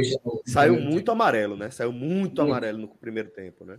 E o outro lance, né, que seria um suposto impedimento no terceiro gol do esporte, não, não tem como julgar porque não teve câmera para isso. Não teve. Não tem. Então, não teve, não teve. Não dá para citar nada. A transmissão simplesmente não mostra, né? Não mostra. não mostra. Eu até fui ver agora, entrei aqui no, na Globo, no, no site da Globo, para ver se tinha porque como a Globo não tem transmissão, não tem a transmissão, ela filma sempre Demora. na câmera 1 lá, aberta. aberta. Mas nesse lance estava fechado em Everton Felipe. Então, no momento que Everton Felipe bate na bola, você não sabe onde Alanzinho tá. Então, é. mais uma câmera que não... agora a gente Mica... pode recorrer. Mikael tem condições, toca não, trás, seria, seria, seria de, de Everton para Alanzinho. Perfeito. Agora a gente tem que recorrer às, às filmagens dos clubes, né? Que aí talvez tenha, né, Rodolfo? Porque você pode falar mais do que ninguém, a filmagem de desempenho é sempre câmera aberta. Né? Ainda mais, no, eu não sei se, eu imagino que o analista do Náutico deve filmar atrás, né, ali na, onde fica a, o camarote de visitante, e aí não sei se pega também, mas com certeza no, no esporte que deve filmar centralizado, ainda mais na altura que se tem lá de Mas cima. se tiver, se, se esse pedido, lance, não vai se tu vai ver não. alguém, alguém já tá apagando. Perdi o arquivo, professor. Bom, e aí, é, vamos... só um, Sim, um, meu acompanhado de, um, de um, um, ponto que eu tinha deixado para frente, que foi assim, entender por que, que o Náutico teve pouco volume ofensivo, apesar de ter tido condições de traduzir a sua organização em volume, que é uma coisa que comentei na última live, erro de planejamento né, na formação do elenco ofensivamente, né, sobretudo ofensivamente. Para mim, existem erros em toda a montagem, mas ofensivamente, o Náutico começa o jogo com três atacantes, dos quais Robinho e Evandro são jogadores que tiveram assim um pico de performance que nem foi considerável e muito curto e há muito tempo na carreira. Né? Robinho em 2018, Evandro em 2015, e como falei, nenhum dos dois uh, justificando ter um mercado até, até então, até esse momento. É, e ambos foram inoperantes. Robinho fez o gol, mas assim, o mérito, se existe algum mérito, está na falta de Leandro Carvalho, mas o, o gol todo é demérito de Maílson. Então, Robinho fez o gol, mas isso não eleva em nada. Quase que Maílson não precisa de Robinho, né? Quase que ele nem precisa de Robinho. Quase Exatamente. que ele bota para dentro direto. Ainda conseguiu dar um tapa ali e Robinho estava em cima. E Evandro, assim, é. Mas, ó, só para pontuar, considero que foi importante ali, tá? Porque não, foi. Teve... Até tem aquela coisa curiosa, né? Que tem uma profissão que você pode elogiar, chamando o cara de oportunista e matador, é a de centroavante, né? É a de atacante. Então. É, essa essa é, é sempre muito boa. É porque, é. porque não dá para elogiar ninguém com isso em nenhum outro aspecto, meu irmão. Mas o atacante é o melhor elogio que você pode matador, fazer para ele. Ele é oportunista e matador. Então, assim, Mikael é foi foda, matador né? e Robinho. É oportunista. e Robinho foi oportunista. Então, foi. demais. Eu acho, eu acho que tá dentro ali da, da, da, da, da, ferramenta que ele tem que apresentar, né? Eu concordo com o oportunista Eu só acho que isso não eleva em nada a atuação, sabe? Não muda o que ele fez no jogo é, no mundo que ele agregou na partida. E Evandro, igualmente, assim, um jogador inoperante que o Náutico buscou, acho que sem nenhuma convicção, exceto olhar no currículo ali, ah, o cara jogou no Atlético Paranaense, ele jogou no esporte numa Série A, estava no CRB, que é um time que tem brigado para subir. Então, olhando o currículo friamente, você ainda, é, olhando o currículo por cima, você é enganado. Né? Uh, e o próprio Álvaro, que não, hoje não foi nem no banco depois de ser o camisa 9 nas duas primeiras rodadas, hoje ele em campo não faria o gol que o Cauã Maranhão da base fez. Tenho toda certeza. Então o Náutico começou a temporada. Foi o primeiro toque de Cauã na bola, né? Se brincar, foi o único toque de Cauã na bola. O primeiro, o primeiro que se registra, né? Porque até então. Acho que ele não teve nem tempo de, de, de tocar. Ele tinha é, pô, tô falando de verdade. Eu acho, que, eu acho que ele entrou, acho que foi. Se brincar, acho que foi o único toque de Cauã na bola, foi aquele gol ali. Exato. E, assim, o resumo é esse, né? O Náutico que teve organização suficiente para criar um, um, uma vitória tranquila, mas faltam, faltam peças, né? E o Náutico vai ter que se reinventar, porque mesmo quando os jogadores que hoje estiveram ausentes, que poderiam ter feito a diferença, o Jean Carlos, o Chiesa, quando eles estiverem disponíveis, o Náutico não vai contar com eles sempre, né? Em algum momento ele vai estar suspenso, vai se lesionar, vai ter uma, é, um incômodo, e quando eles estiverem em campo, o cara pode ser expulso, o cara pode é, vai, vai cansar em algum momento, vai precisar sair, e não tem quem, quem substitua. E não é ter um jogador no mesmo nível para substituir, porque isso é utópico, é o que Cássio falou a respeito da série de Mikael. Não vai chegar um cara no mesmo nível. Mas não vai. A reposição, ela é muito aquém, sabe? E o Náutico escolheu investir em jogadores que o mercado de, Série B não absorve mais. Uhum. Não absorve. Boa. Rodolfo, daqui a pouco você volta, mas eu quero que o maestro Cássio Zirpoli traga para a gente também a análise a partir dos destaques individuais. Então, maestro, fica à vontade para começar por onde você quiser, tá bom, querido? Celso, você assistiu ao jogo, certo? Sim. Sim. Pronto. Então, é... Ronaldo está entre os melhores. Ronaldo Henrique. O jogador Ronaldo, o atleta Ronaldo, Ronaldo Henrique. Sim, é um fato. Ele está, ele, na minha opinião, claro. Eu pergunto assistir o jogo justamente que você pode discordar. Eu acho é, que é um pouco do que foi Mikael, só que com outro, outra dinâmica. Mikael ele, ele flertou para ficar entre os piores da partida, claro. Se jogo é empate, por exemplo, ou derrota, e, e Mikael perde naqueles gols, assim, ele ficaria. E o início de Ronaldo na marcação, até porque Rodolfo falou bem da marcação do, do meio, início do meio campo do Náutico, só que eu acho que depois o esporte ganhou esse meio campo, tá? E é, com Ronaldo fazendo parte disso e acertando muito o passe vertical, que geralmente ele toca segurando o freio de mão, dessa vez freio de mão solto. As jogadas foram mais dinâmicas, então eu acho que ele não, ele não foi, obviamente. Estou dizendo que ele está no pódio. Ronaldo Henrique, jogador Ronaldo, está no meu pódio dos melhores jogadores do esporte nesse clássico, mas que poderia ser um pódio, o velho pódio de estocar. Vou começar primeiro hum. com o pódio clássico, que o primeiro assim é Mikael. A gente já, já, já até abordou a atuação do Mikael, não precisa justificar. É, mas se alguém pingou aqui na, pingou aqui na live, só dizer, o cara fez três gols no clássico, aí o esporte venceu a partida. Então, assim, o cara. Tá, se alguém caiu de paraquedas aqui, então o cara, assim, ele, é, ele foi o melhor do, do esporte é, conseguiu virar. Ele tava, ele, ele, é impressionante. Ele saiu ali para ficar entre os piores, para aí deu uma, uma montanha russa na atuação dele. Também gostei da atuação de Jaderson. Ele uma que isso no caso de Jaderson contextualizando, porque essa foi a terceira partida oficial do esporte na temporada 2022. Perdeu do CRB em Maceió, ganhou o goleiro de 7 de setembro completamente é, frágil é, na, na, ilha e agora venceu esse clássico. Jaderson jogou as três partidas, foi acionado nas três, ele, ele até na primeira, foi, ele, depois, enfim, jogou, foi acionado nas três partidas, e eu acho que ele teve um desempenho de ok para bom nas três partidas. E isso me surpreendeu, porque eu não esperava isso de forma alguma. De forma alguma. É, mas eu, eu, acho que ele teve uma boa participação também, mas outros jogadores poderiam aparecer. É, até olhando aqui. É, Ezequiel, eu acho que o lateral direito do esporte apareceu muito, muito bem. Na... Foi, muito, foi muito acionado também, tá? Ele. ele... Everton está tá no protocolo de Covid, né? Então não jogou. O esporte jogou com o Ezequiel, que foi um dos reforços, e fez uma boa partida. Juba fez a dobradinha com o Sander. É... Como ele estava mais livre da marcação, o Sander estava mais atrás, aconteceu o que a gente fala. Ele erra menos, pô. Infelizmente, e é acertou, acertou um drible, a bola ficou ali redondinha, enfiou o pé, a bola foi para a lua, né? Mas, não, mas concordo. Por que, por que isso aconteceu? Porque ele porque, eu não entendi. Acertou. Não, não, não, e outra, mas ele bateu de direita. Vou... Sim, sim. E outra, cara, só para só para destacar, ele criou aquela, aquela jogada, sim. né? Porque eu lembro muito, vou citar aqui um jogador que a turma fica com raiva. Reinaldo e Danilo, dois laterais que passaram pelo esporte, com características parecidas, de certa forma, com a de Juba. Reinaldo eu fico com raiva, Danilo não, só para.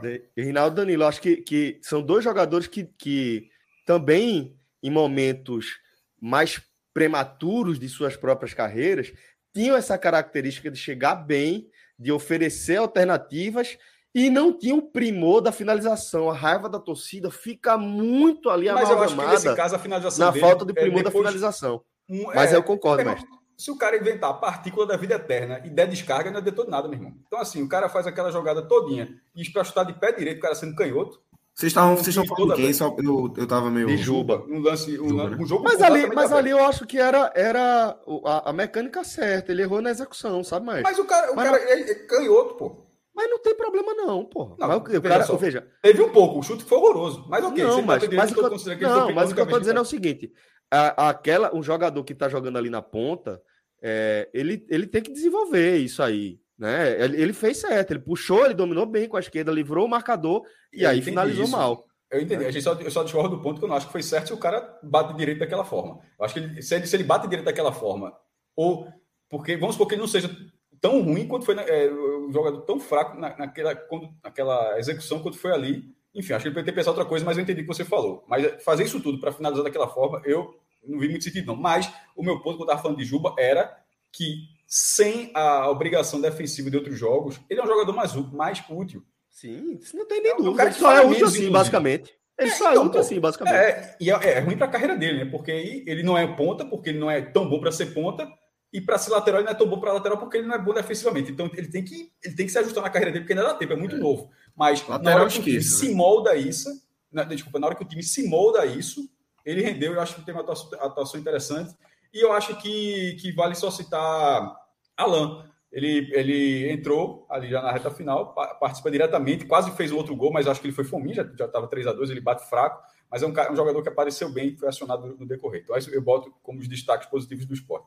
Pulo para os negativos, eu falo do Náutico ou vou para onde? Pode, Bora fazer o seguinte, bora girar, vai, vai para os negativos do esporte, depois a gente fecha do Náutico. Ok. Porque depois do esporte, eu quero fazer uma pergunta também sobre o Florentino para vocês. Mas, por favor, segue aí com, dos, com os é, negativos os do esporte. Os piores do esporte, Maílson, é, muito mal, falhou, é, indefensável. A, aliás, é muito tempo era, o lance era defensável, mas a falha é indefensável.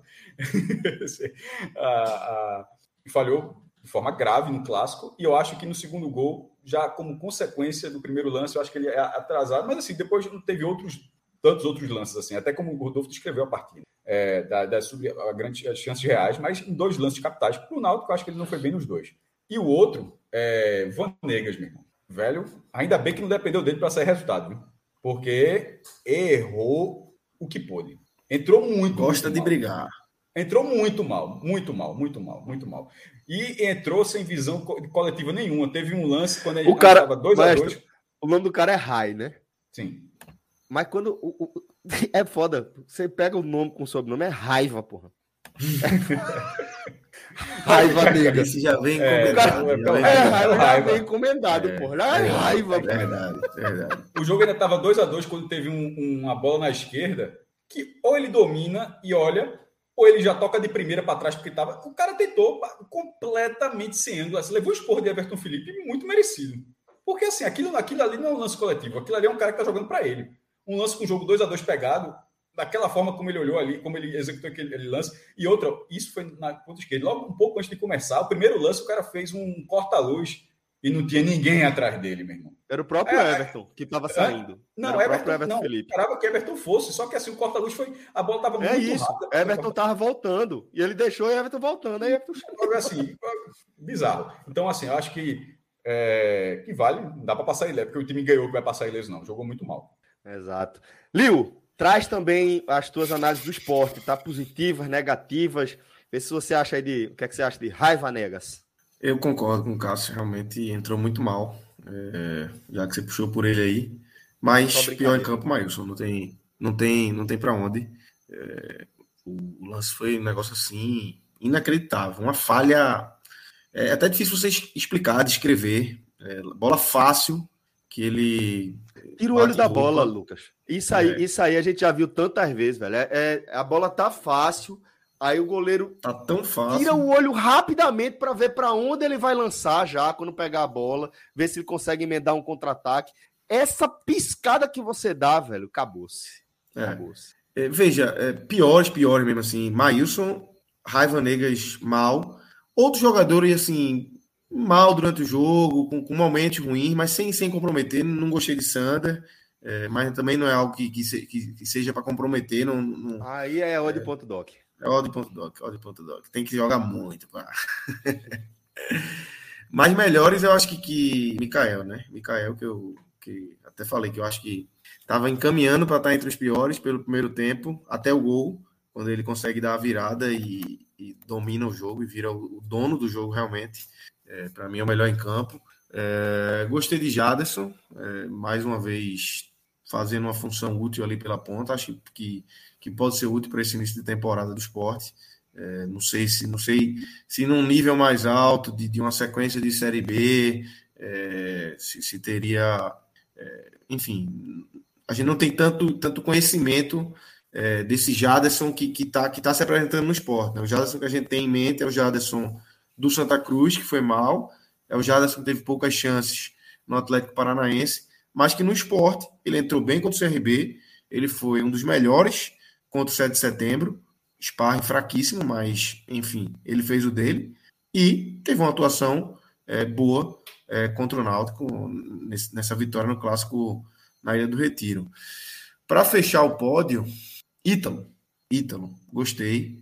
É, volante do esporte. É, gostei mesmo, mais uma vez. É, já tinha, acho que ele tinha tido alguma oportunidade no ano passado, é, na Série A ali na reta final, minutos em campo, eu tinha gostado, um volante que, que joga duro, quando tá com a bola, tá com a cabeça erguida. Acho que, que é, um, é um jogador que pode, pode ter um, um Florentin e a diretoria tem que ter uma atenção especial aí, porque é um cara que, que tem que ser trabalhado, porque mostrou algum potencial, ainda muito longe de se tornar um jogador, é, de ser titular absoluto do time do esporte, mas mostra potencial em momentos é, dos jogos que entra e é um cara que, que eu gostaria de destacar aqui. Boa. É, antes de a gente tirar para o Náutico, a gente vai fazer também essa pergunta, mas eu queria que vocês trouxessem a visão de vocês sobre Florentin, é, porque vi que alguns torcedores criticaram é, as escolhas que ele fez e por isso queria que vocês trouxessem essa leitura também. O que é que vocês acharam da atuação do treinador do esporte? É, sobre Florentin, mais valendo também para Hélio, para Leston, que vai do Santa, para Guto, para Voivoda, enfim, é, Thiago Nunes, qualquer treinador, citei aqui dos principais clubes da região, nesse primeiro momento, com a Omicron e da forma como está o protocolo, a, é muito difícil controlar. A, escala, a escalação do esporte só foi feita a partir do, do resultado. Se, se tinha não tinha testando positivo. Já vinha sendo assim no brasileiro, beleza, só que já estava numa fração muito reduzida em relação a, aos testes positivos. Agora é algo muito grande, pô. Pô, o, o Sergipe perdeu o jogo, o CRB perdeu o jogo. Assim, Sergipe e Ceará foi adiado, é porque é um negócio incontrolável. Então, a, o esporte perdeu joga, jo, é, jogadores tanto por testagem positiva quanto pelo protocolo que foi feito até um novo protocolo da CBF de você das competições nacionais de você precisar estar com a vacinação, o ciclo vacinal completo. E alguns jogadores só têm a primeira dose, estava agendada a segunda, e depois da segunda dose ainda tem um, um prazo até ser liberado. Então, com tudo isso, é muito difícil. É, e o Náutico, por exemplo, teve desfalques. É, Jean Carlos, perto de voltar, Chiesa, que foi até foi submetido a cirurgia no segundo semestre. Então, nesse caso, fica muito difícil a, a formação. Os dois times que jogaram hoje, e, e mesmo se você considerar a saída de Gustavo Micado no caso do esporte, eles são bem diferentes do que eles podem, é, da forma como eles podem ser escalados com os elencos atuais. O, o, o esporte, por exemplo, tinha Chico na zaga, por ser Sabino para dar um exemplo. Ezequiel teve uma boa atuação, mas não era Ezequiel, era Everton, que é um, é, é um, é um Agora eu acho que é o próximo jogador da base do esporte que vai ficar ali, porque Mikael já saiu, Gustavo já saiu, e dos da base, eu acho que um jogador que é promissor, mas numa posição que costuma render menos, é isso que eu estava querendo dizer, tipo, atacante rende muito, meia rende muito, lateral direito rende menos, mas, mas é, uma, é um possível jogador pode render mais para frente, não pode jogar. É, e fora de jogadores assim chegando em cima da hora para não ganhar titularidade. Então, eu estou fazendo isso para que eu ressalvo nesse primeiro momento. E claro que mesmo com isso, isso não isenta as escolhas erradas. Eu acho que mesmo todo mundo está tá analisando, muita gente deve ter considerado isso. E para quem considerou isso, que mesmo com tudo isso ele fez as escolhas erradas, é, uma delas, por exemplo, acho que foi a saída de Jaderson. Né? Não sei se a galera deixa se a galera falou especificamente qual era a escolha, até porque Jaderson saiu para a entrada de Vanegas, que entrou muito mal. E é aquela coisa, a escolha do treinador ela também é muito ruim quando o substituto não faz absolutamente nada. Porque se você tira um cara que está rendendo e outro cara entra no mesmo nível rende, ó, beleza, o cara estava cansado. Você tem todas as justificativas possíveis para aquela movimentação. Mas na hora que um jogador está rendendo, eu nem vi a posição que ele saiu, estava cansado, se foi opção técnica, confesso que eu não, não, não vi a explicação para a saída de Jaderson. Mas o substituto piorou o time. E se o substituto piora o time, isso, isso é um problema. É, e Fábio Alemão no lugar de Ítalo. Ítalo eu acho que ele estava oscilando. Durante a transmissão até falou que era uma grande atuação, acertando passe, mas eu acho que, que ele estava. Que no passe ele estava bem, mas na marcação ele não estava. O lance do gol do Náutico, por exemplo, é uma falta bizarra que ele cometeu. Perto da lateral, um atropelamento assim, é coisa de jogador que não, não tem cacuete ali para aquilo. Então, acho que não acho que estava tão bem. Nesse, nesse, ali foi raiva. É, mas não pode ter, né? Não assim, pode. pode né? É, não pode. Everton Felipe, que ainda não deslanchou. Isso deve estar, tá, isso deve estar tá pegando muito ele, porque ele vê outros jogadores deslanchando mesmo no início, ele nunca não consegue deslanchar. O cara que entrou, entrou mal também. Adrian. Então, assim, as escolhas do treinador, elas passam pelo desempenho. Não foi mais do que as escolhas, passa pelo desempenho das escolhas. Porque é, a Vanega no lugar de Jaderson, é uma, ela tende a ser uma substituição natural ao longo da temporada. Mas hoje foi ruim porque o cara não jogou nada. A de, de, de Fábio Alemão e Ítalo, eu, eu, não discordo, eu acho que poderia ter trocado. E essa de Adrian e Everton Felipe, se Everton Felipe estava cansado e corre, correu muito no jogo, a de Adrian fica porque ele, o primeiro lance dele já é um amarelo. Segundo lance, já tomando o esporro porque ele não está posicionando. O Náutico, nos minutos finais, com um a menos, o Náutico teve três faltas no meio campo, levantando bola na área com o Júnior Tavares. Então, é, caso eu tenha entendido a dúvida da galera, Celso, eu acho que ela é mais voltada isso é o treinador também, porque ele fez escolhas de jogadores que, pô, três, três jogadores que entraram não foram bem na cabeça da galera, tem, dá para entender sim, mas eu acho que é mais pelas atuações do que pelas escolhas. As escolhas poderiam ter sido, a, sobretudo de Vanegas poderia ter sido correta, mas não, não ficou. Liu. É, eu, eu, eu, concordo demais com o Cássio, com o início do comentário dele, que você tem que tirar o peso nesse momento. É, em condições normais, você já tem que tirar o peso por ser início de temporada. é, no momento pandêmico que a gente vive, isso se aflora ainda mais, né? Você não consegue ter o, o grupo todo para treinar, você perde um, um, jogador de última hora, um jogador que você poderia utilizar, é, enfim. Mas eu, eu vou ampliar minha crítica aqui é, ao esporte como um todo. Ao esporte como um todo, no seu planejamento de utilização dos jogadores nessas duas competições que estão sempre uma dentro da outra, que é Pernambucano e Copa do Nordeste. É, você é, teve o jogo contra o 7 de setembro na quarta-feira, que claramente era um adversário é, muito, mas muito mais frágil do que o Náutico. E, enfim, você poderia ter tirado o Adson um pouco antes, você teria um jogador que, que mostrou alguma coisa no, no, no jogo de quarta-feira. Hoje, é, hoje ele nem entrou. Então, eu imagino, imagino que ele não estava com condições físicas de jogo. É, ele não jogou contra o CRB, jogou em 90 contra o 7 de setembro e não entrou contra o Náutico. Então, assim, eu acho que, que as escolhas do esporte como um todo nos últimos anos estão ruins. É, dessa questão de priorizar uma, uma competição, ou até não priorizar. É, para mim tem que ser claro, você tem que priorizar o a Copa do Nordeste. Você tem que deixar o Pernambucano um pouco de lado, principalmente nessa primeira fase, que é óbvio que o esporte vai classificar. É, é óbvio, é foda, né? Porque não, há dois anos o esporte não classificou, né? Mas enfim. É... Mas o foco tem que ser a Copa do Nordeste, principalmente nesse momento, que é um jogo em cima do outro, com, com o elenco defasado e desfalcado, e o esporte, mais uma vez, é, vai se complicando nessas escolhas, sem ter um time determinado para a Copa do Nordeste, aí mistura o time que, que jogou contra o CRB. Alguns jogadores jogaram contra o 7 de setembro, alguns jogadores jogaram contra o Náutico, aí no próximo jogo já não vai ter alguns jogadores. Então, assim, você não ganha a liga nem no time principal e nem nesse time alternativo. Eu acho que esse é um, esse é um erro, para mim, grave do esporte dos últimos três anos. Eu bati nessa tecla quarta-feira, na live que a gente fez. Guto caiu por causa disso e Jair Ventura caiu por causa disso. Os dois caíram nesse início de temporada por conta desse erro de planejamento do esporte, do clube como um todo, de não priorizar a competição que é a mais importante, a competição que é a mais rentável. O Campeonato Pernambucano é o galeto. O esporte ser campeão ou não não muda em nada, nem financeiramente, nem na história do clube. Na Copa do Nordeste é diferente. Você tem Total. que ter uma decisão de priorizar a Copa Total. do Nordeste. Isso é muito claro. Há três anos a gente bate nessa tecla e é o terceiro ano que o esporte vem errando nisso. Deu certo agora, venceu o Náutico, mas é, não me surpreende se daqui a, daqui a pouco o esporte, enfim, não ter sua força máxima, não tiver sua força máxima na Copa do Nordeste, porque colocou o jogador para jogar no Pernambucano e não está bem para jogar a Copa do Nordeste. Isso não pode mais acontecer no esporte. Boa. É, agora vou chamar Rodolfo. Eu queria só fazer, saber, saber uma coisa aqui com vocês. vocês. Vocês assinam que quando o homem joga bola é raiva negas e quando não jogar é raiva fases ou qualquer coisa. Não, né? Vamos chamar Rodolfo aqui para gente. Casoso, vamos chamar Rodolfo aqui para gente é, fazer as análises dos destaques agora pela parte do Náutico. E eu queria, inclusive, Rodolfo, que você inserisse também uma análise do desempenho de, de Hélio dos Anjos, né? Quando fosse analisar as performances individuais do Timbu. Começando por ele, então, César. Vamos. Assim, acho que Hélio pensou né, na, na, na partida de hoje de uma maneira até prudente para começar, tanto que o Náutico é, teve o controle que a gente, de forma unânime, comentou.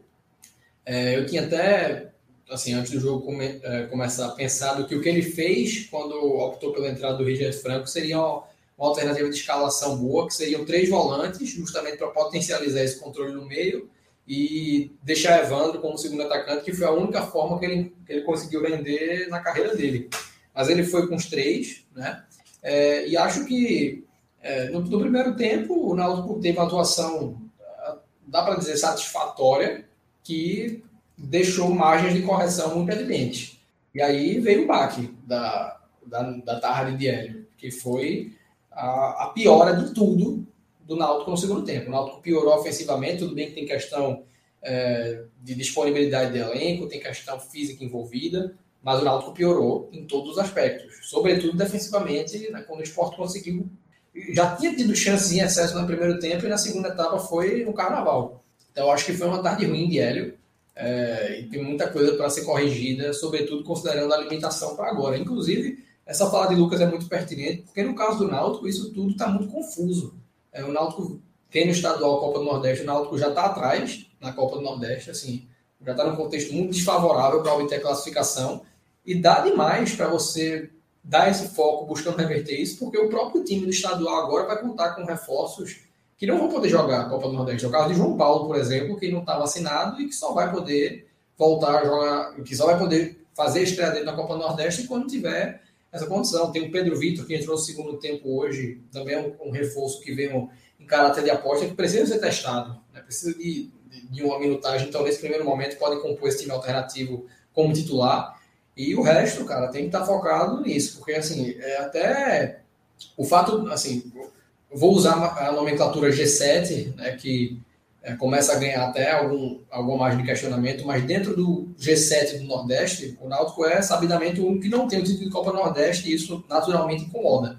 Mas o que incomoda mais é o quão distante o Náutico é de brigar por isso. O Náutico jogou Copa do Nordeste desde que a competição voltou em 2014, 15, 17, 18, 19 e 20. Aí ficou de fora em 2013, 16 e 21.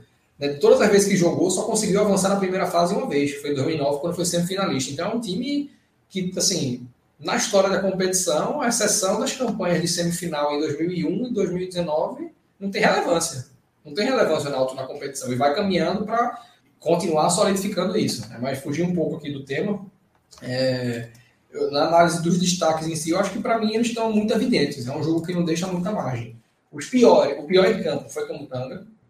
Lamentável, né? Péssimo, Lamentável, né? Com, com, muito crédito, naturalmente, mas né, dentro desse, dessa partida foi. E uma horrível. referência, né, Rodolfo? Tanto que era o capitão, né? Pois é, pois é. Quando passou a abraçadeira é. para Raul.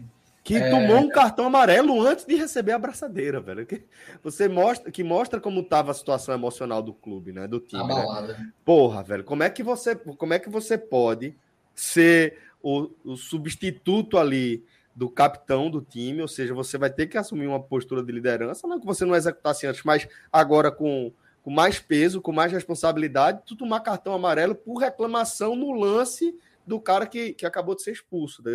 Então, faltou um pouco, acho que ficou muito claro como o Náutico estava fragilizado emocionalmente ali depois daquele lance. E aí acho que, que reforça ainda mais o que você fala sobre a atuação de Camutanga, né? Porque foi prejudicou mortalmente o Náutico, né? Não, sentenciou ali o que seria o resto do jogo. Até o resultado.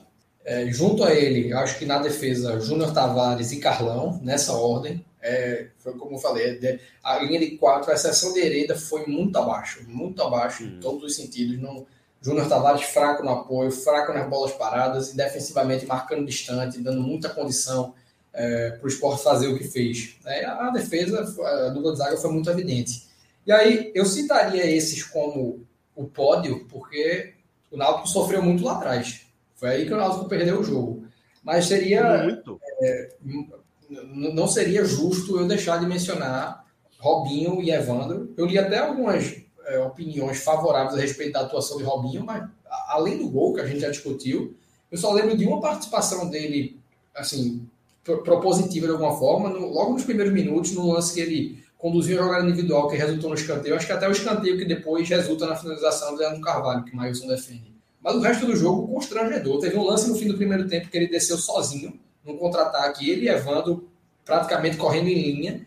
Ele indo em diagonal, indo em diagonal, não resolveu o que fazer, acabou sendo desarmado pelo gramado. Passou o pé por cima da bola, a bola foi, ele ficou. Então, assim, constrangedora a atuação dos dois. Não, não conseguiram agregar em nada nas jogadas trabalhadas do Náutico, a exceção do Leandro Carvalho, que estreou muito bem.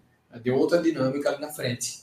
É, e os melhores, eu começaria por Haldner, né, pelo que eu já falei, e aí eu concordo muito com sua visão do que foi a partir do lance da expulsão e de, até depois, e eu estou trazendo a análise até ali. Depois disso, não, não tem muito o que analisar. Então, para mim, Haldner é melhor, seguido de Leandro Carvalho, é, por tudo aquilo que eu já trouxe também. Em terceiro lugar, o Lucas Perry, que talvez tenha sido até um jogador com desempenho. E como assim, não dá para você dizer que o goleiro foi o melhor em campo, apesar do Lucas ter ido muito bem, quando o cara leva três gols. É, é, é contraditório. Mas é, ele fez ele tá... uma, uma, uma, boa defesa ali naquela primeira tentativa de Mikael, defesa Pô, com o pé se, ali. Veja só, se a bola de Carpina tivesse entrado, que foi algo muito próximo de acontecer, o jogo poderia ter sido outro e aquele lance poderia estar sendo comentado aqui como o, o, o lance que catalisou a vitória. Mas depois daquilo ali, teve três gols que ele tomou, né? Exatamente. Um de é, e faria uma menção honrosa aqui a dois nomes. Um é, é, o Javan, que é a segunda vez que eu faço essa menção, e só não coloco no pódio pelo mesmo motivo da terça-feira com o Campinense, que é, é um jogador que toma cartões com uma frequência absurda e geralmente esses cartões são tomados de forma desnecessária e logo no início do jogo, né, com faltas violentas cometidas no, no momento e numa zona do campo que não justifica. E aí o cara fica todo jogo sem poder se entregar é, como se entregaria se não tivesse esse cartão. Mas para mim ele foi muito bem, sobretudo no primeiro tempo. E o outro é o Richard Franco, né, que entrou, porra, grata surpresa. É, é um jogador que tem essa, essa característica ofensiva marcante. É um cara para jogar como terceiro homem de meio, é um cara que, na verdade, faz toda, todo o cinturão ali de, de volância, primeiro volante, segundo volante, terceiro, mas ele entrou num nível muito acima. A assistência foi primorosa ali. Depois, até no, um pouco antes de sair o terceiro gol do esporte, ele teve uma constância ali no lado esquerdo do campo, que geraram dois escanteios. Mas não dá para citar aqui também, porque foi um recorte muito pequeno do jogo. Mas citaria esse, né? Aí, ao todo foram cinco negativos e cinco positivos. Boa, companheiro. Maestro, queria que você também amarrasse aí, complementasse a leitura dos destaques individuais agora ao Virrubro. Como eu tinha falado, já no, os negativos eram os, os, mesmos que Rodolfo tinha citado né, no, no, comentário, com o Camutanga indo muito mal. E, e reforçando, que a live já está com 1 hora e 40, para de repente o cara não, não viu todos os trechos, que ele não, para mim, não, tá, não foi o pior do Náutico, apenas pelo pênalti, pela, pelo erro técnico ali, afobado naquele lance. Eu acho que, técnica e taticamente, é, ele esteve mal. A defesa do Náutico esteve mal. Os, o, os dois lances de Mikael tem a felicidade de quem está armando, mas também é uma falha de posicionamento muito grave. Mikael, no primeiro lance, no primeiro tempo, ele saiu livre antes da linha do meio campo. Ele, mesmo, o cara, ele estava antes da linha, ou seja, precisa nem de câmera de impedimento, porque o cara, a regra, ele já estava antes disso. O segundo lance, numa troca de cabeçada, já estava livre de novo. Então, assim, eu acho que o posicionamento da defesa do Náutico estava é, tava muito, muito mal o jogo inteiro, mas foi, foi muito desorganizado. O outro, como já, já tinha dito, Júnior Tavares, que ele, ele circulou um pouco, né? Ele lateral esquerdo, o esporte jogando muito ali, depois termina um pouco mais no meio com a bola parada, é, mas sem produzir. Tanto que o Náutico, como já, já foi dito, o Náutico não, Náutico não produziu muito. O Náutico fez um gol é, numa falha, cria, botou a bola na área, cruzou, mas a partir de uma falha. O segundo lance foi produzido, o segundo gol, um lance produzido, o cara cruzando na área, sai do marcador, cruza, o, o, o atacante se antecipa e marca.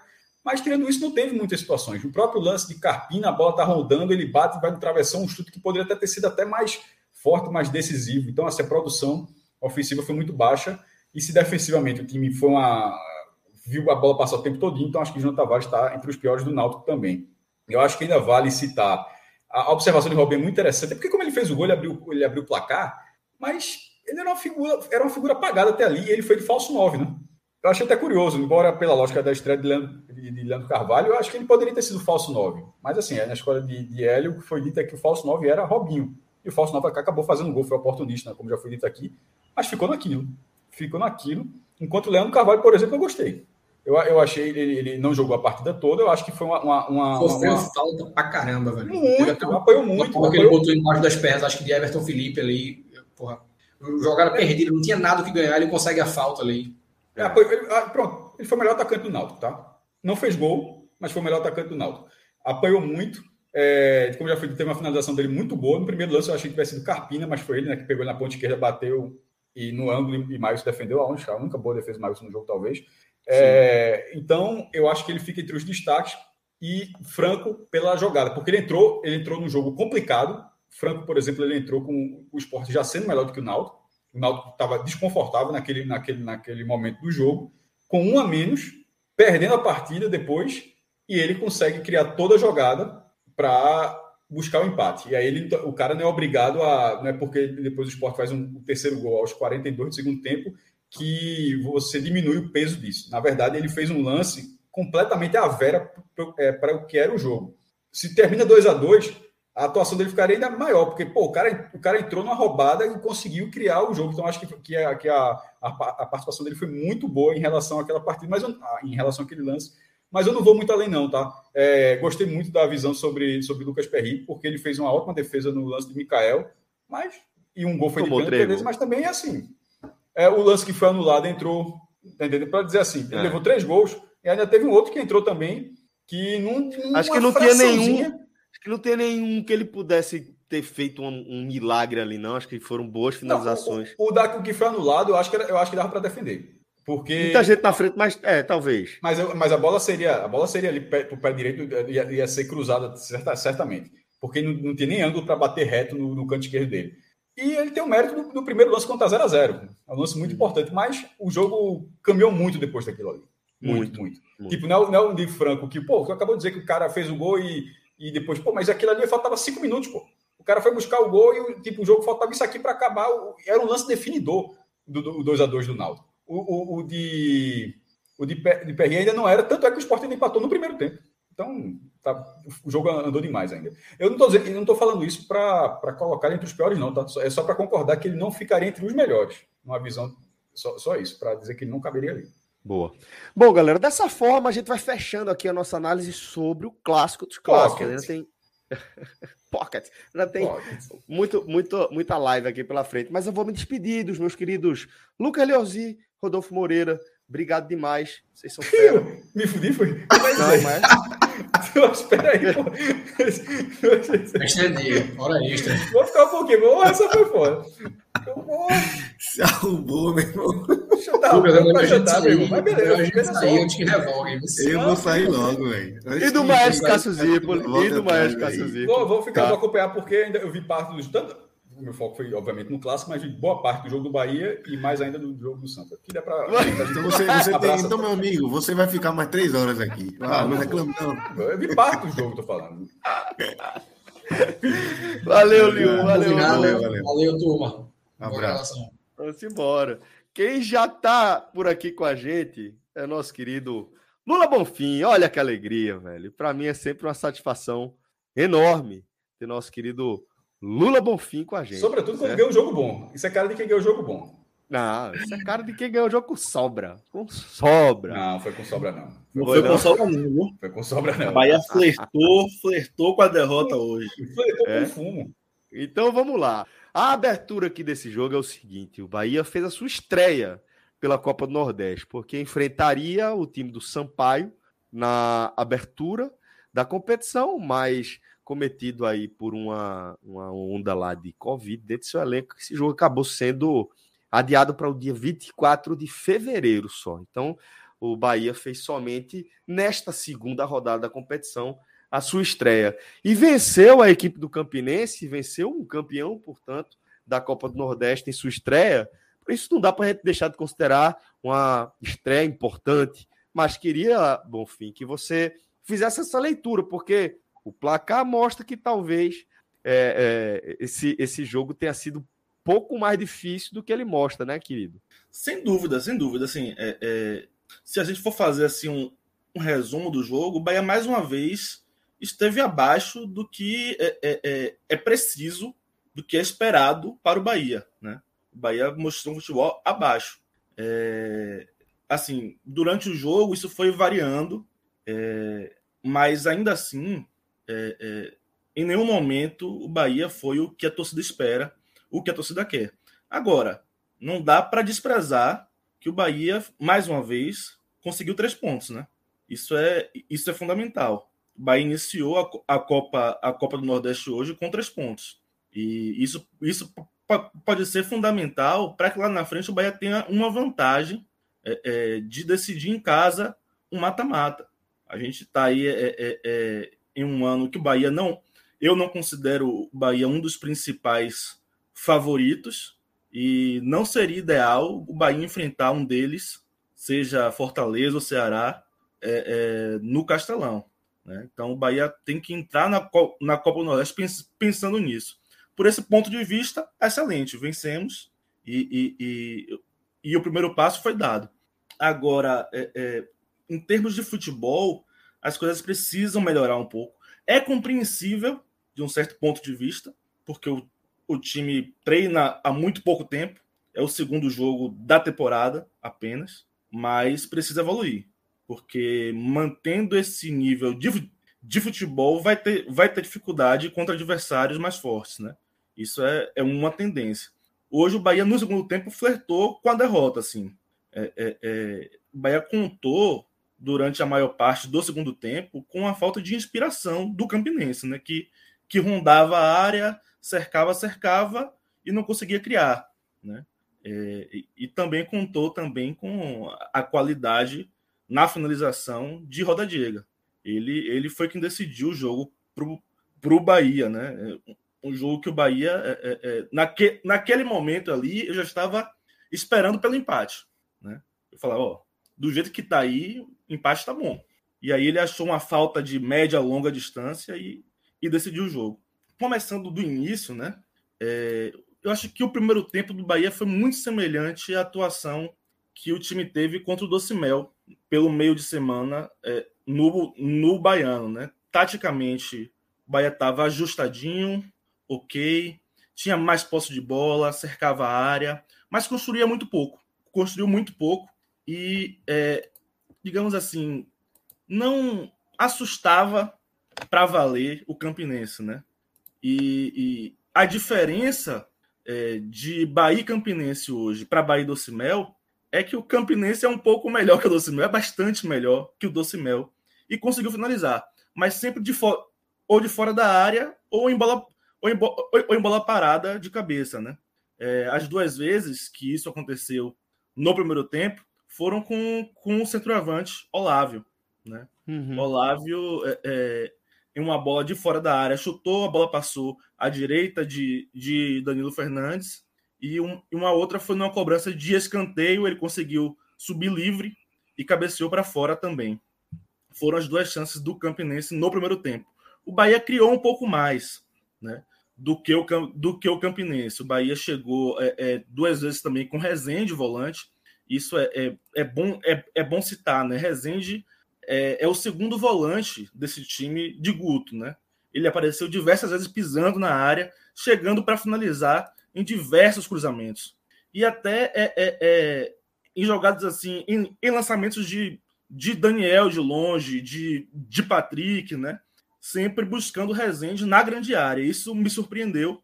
Eu, eu esperava Rezende um pouco mais atrás, mas não, Guto tá contando com ele como, como esse homem surpresa esse cara que vai chegar na área para finalizar. Até porque Dan, Daniel, que, que, é o cara que teoricamente jogaria à frente dele, não tem a mesma capacidade de finalização, né? É um, é um cara que não tem a finalização como como seu forte. E digamos que ele mais uma vez é, não esteve num bom dia, Daniel, né? E eu, eu vou até falar um pouco melhor disso depois, mas ele, ele fez o primeiro tempo assim bem discreto a maior parte do tempo e, e, e depois acabou comprometendo, né? É, é, mas aí eu vou, eu vou falar um, um pouco melhor depois disso. É, ainda assim, o Bahia se, seguiu cercando e no escanteio, né? O Bahia conseguiu abrir o placar, né? Após uma cobrança de, de escanteio aberta demais, né? Que foi Daniel quem, quem cobrou. É, a bola sobrou na, na entrada da área para Ronaldo. Ronaldo chutou mal, a bola foi mascada assim mas a bola sobrou na frente do gol para Marco Antônio abrir o placar. O Bahia fez 1 a 0 aos 40 minutos, né? 41 do primeiro tempo. E logo depois, assim, dois minutos depois, 42, 43 minutos, o Bahia teve uma chance de marcar 2 a 0, né? E, e imagine você fora de casa e um adversário que, que para mim seria difícil, até mais difícil do que foi, porque eu vi o Campinense diante do Náutico e eu falei: olha, esse time aqui tem, tem, uma, tem uma resistência a colocar para o Bahia, né? Então, eu, quando eu vi a possibilidade de fazer 2, 2 a 0 eu falei: é, é uma coisa que o Bahia não pode perder. Mas o Bahia perdeu, né? Raí foi lançado em profundidade, sozinho, sozinho, sozinho. Ele e o, e o goleiro Mauro Iguatu, é, e ele tentou encobrir e jogou para fora. Né? É, é, Mauro deu o canto direito dele, é, mas aí não chutou no canto direito, tentou encobrir e jogou à esquerda do gol.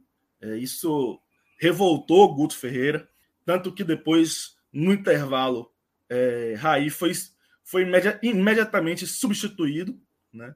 E Mas antes disso, logo após o, o, o, o Bahia perder esse gol, o Bahia tomou o gol de empate, né?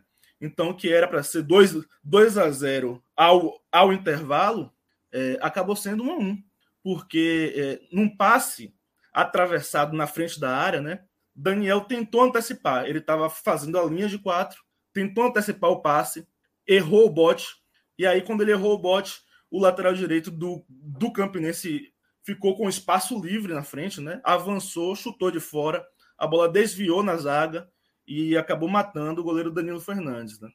E assim, é, esse erro assim de, de Daniel é um erro, digamos assim, infantil, porque é, cara, no futebol de hoje, né? Você só deve abandonar o seu posto, a sua linha, se for para matar a jogada, irmão. Ou você vai para matar a jogada, ou você fica. Né? E ele cometeu um erro bobo, deu um bote errado, né? E, e, permitiu que, que Felipinho, o, o, o, lateral direito do Campinense, que fez um bom jogo, é, é, chutasse de fora e empatasse a partida. No segundo tempo, o, o jogo voltou completamente diferente, né? Se era o Bahia que, que, que, que, que, que rondava mais a área, o Bahia circulava uhum. mais a área, passou a ser o Campinense. Só que o Campinense também não conseguiu criar muitas chances. Né? Ele circulou a área, girava a bola de, um lado para o outro. A todo momento, assim, a gente é, é, é, olhava num escanteio desse, o Bahia pode, pode tomar um gol. Né? É, é, mas não chegou a, a, ter uma grande chance para o Campinense é, virar a partida. Né? E o Bahia tentava sair, não conseguia. E aí Guto foi começando a substituir. Uhum. E eu considero que as substituições foram corretas. Ele tirou quem precisava sair e colocou quem tinha para entrar. Colocou quem tinha para entrar. É, é, saiu Daniel, fez uma má partida. Ele entrou com Mugni. Saiu. Já muda, já muda de configuração, né? Você já vê Sim. ferramentas, alternativas diferentes de construção de jogo, né? É, antes, antes já tinha, já tinha saído é, é, no intervalo Raí, entrou Roda Diega, né? Depois é, é, é, saiu Douglas Borel, sentiu cansaço muscular, ele, ele, fez um bom primeiro tempo, muito bom. É jogador, viu? É jogador. É jogador, é jogador. Eu, eu mais, mais uma vez me surpreendi com ele pela personalidade, né? Tem apenas hum. 19 anos de idade e, e pegou a camisa titular do Bahia hoje e jogou jogou, basicamente jogou. Né? Isso é muito importante. E ele esteve bem, mas é, sentiu cansaço muscular e foi substituído por, por Jonathan. Né? Depois saíram Ronaldo, Marco Antônio, entraram é, Marcelo, Marcelo Cirino e Marcelo Rian. E aí tinha a expectativa de ver se o Bahia recuperava a intensidade, né? Se o Bahia botava a, bo a bola no chão e, e conseguia sair para voltar a criar chances. Isso não aconteceu. Isso não aconteceu. O Bahia continuou sem conseguir sair, com muita dificuldade para construir chances, mas é, é, é, ter Roda Diego em campo é uma grande possibilidade de fazer gol. Tanto é, né? E isso aconteceu. Exato. Isso aconteceu. Primeiro, é, é, ele já teve assim um, ensaio. Dois jogadores, inclusive, que Guto botou, né? Que Guto acionou, né? Cirino também, né? Os dois fizeram os gols. E assim, ele ensaiou esse gol de falta, né? Porque ele teve uma falta pela esquerda, né? E, e tinha ele e tinha é, Djalma na bola. E eu imaginei que Djalma iria bater. Era uma falta típica para cruzamento na área, né? Mas quem cobrou foi o Roda Diega e ele jogou na rede pelo lado de fora. Já foi assim a, a primeira grande chance de perigo do Bahia no, no segundo tempo. Tava calibrando. Tava calibrando. E aí eu, eu, já, eu já me surpreendi, né? Porque eu, eu não tinha visto ainda ele, ele cobrar falta bem. E aos 39 minutos, é, mais uma falta para o Bahia, essa mais frontal ao gol, só que com mais distância, né? Era média, longa distância. É, e ele cobrou, acertou o ângulo, um golaço. O Bahia fez 2 a 1 um. Muito tempo que o Bahia não fazia gol de falta? Cara, te peguei com essa, não foi? Você, vou ver você se... me pegou, você me pegou. Vou... É porque eu tô tentando lembrar. Teve, maestro? Pô. É possível. Eu não, eu não lembro. não, não, não, não. Eu lembro assim. O lance parece que foi, foi, eu lembrei de Rossi, mas né, é bola rolando. Que parece, o último que eu lembro aqui é... de memória é de Arthur Kaique, pelo brasileiro de 2019. Que eu, que eu lembro de, de memória, assim. Depois o Bahia fez com um time de transição, com aquele é, é, Arthur Rezende, pelo Bavi do Baiano de 2020. Né? Ele fez o gol que, o, que, que, que deu triunfo ao Bahia naquele Bavi. É, mas o Bahia não tem um histórico recente de batedores de falta. Né? O Bahia não tem um histórico recente de, de, de batedores de falta. É, é uma coisa que a torcida fala muito. Poxa, a gente não tem um cobrador. Tem falta eu, e eu não me empolgo porque a gente não tem um cobrador é algo assim recorrente entre a torcida do Bahia. E mas ele cobrou muito bem, muito bem, acertou o ângulo, fez 2 a 1 um. Isso já era 39 minutos do segundo tempo, né? Eu cheguei a ouvir é, é, é, é, antes do, do Bahia marcar o terceiro, alguém do banco do Bahia falar assim: acabou o jogo, acabou o jogo. Mas. Isso é 44 ainda, porque o gol é os 44. O gol saiu aos 45, é, 45. 44 a 45. É, foi um.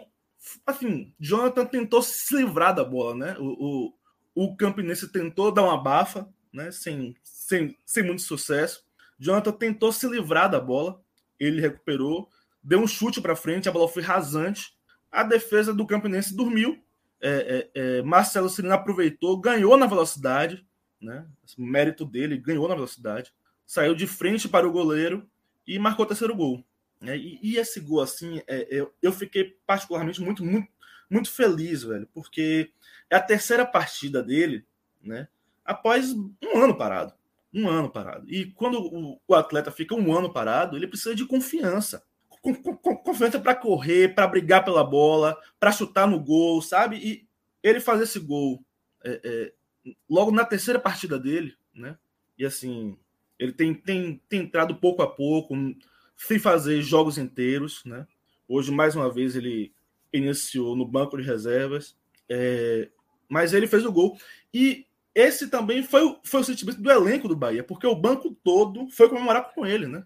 É, é, é foi assim, um, vários jogadores foram abraçar ele após, a, após o terceiro gol.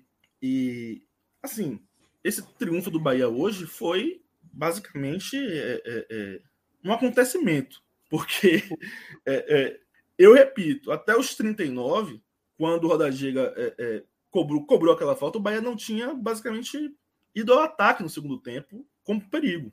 Né? O Bahia conseguia impedir que o Campinense finalizasse, né? Isso foi talvez um mérito do Bahia durante todo o segundo tempo. O Bahia não, não se permitiu ser chutado a gol, a, a gol assim, ser, ser finalizado, mas o Bahia também não conseguia sair, né? E quando saiu o segundo gol, foi com um achado, assim, para o Bahia conseguir os três pontos da estreia dele na Copa do Nordeste. É... Deixa eu ver se tem mais alguma coisa para pontuar aqui, porque eu fiz uma, uma anotação. É... Mas é isso. É... Bahia precisa ainda. É, é... Eu fico feliz, por um lado, porque taticamente o Bahia parece que já sabe como jogar. Né? O Bahia rapidamente entendeu a ideia de Guto de jogo. Né? E, e, e o Bahia é muito claro, o Bahia tem as linhas formadas claramente. O Bahia Defensivamente é um time organizado, né?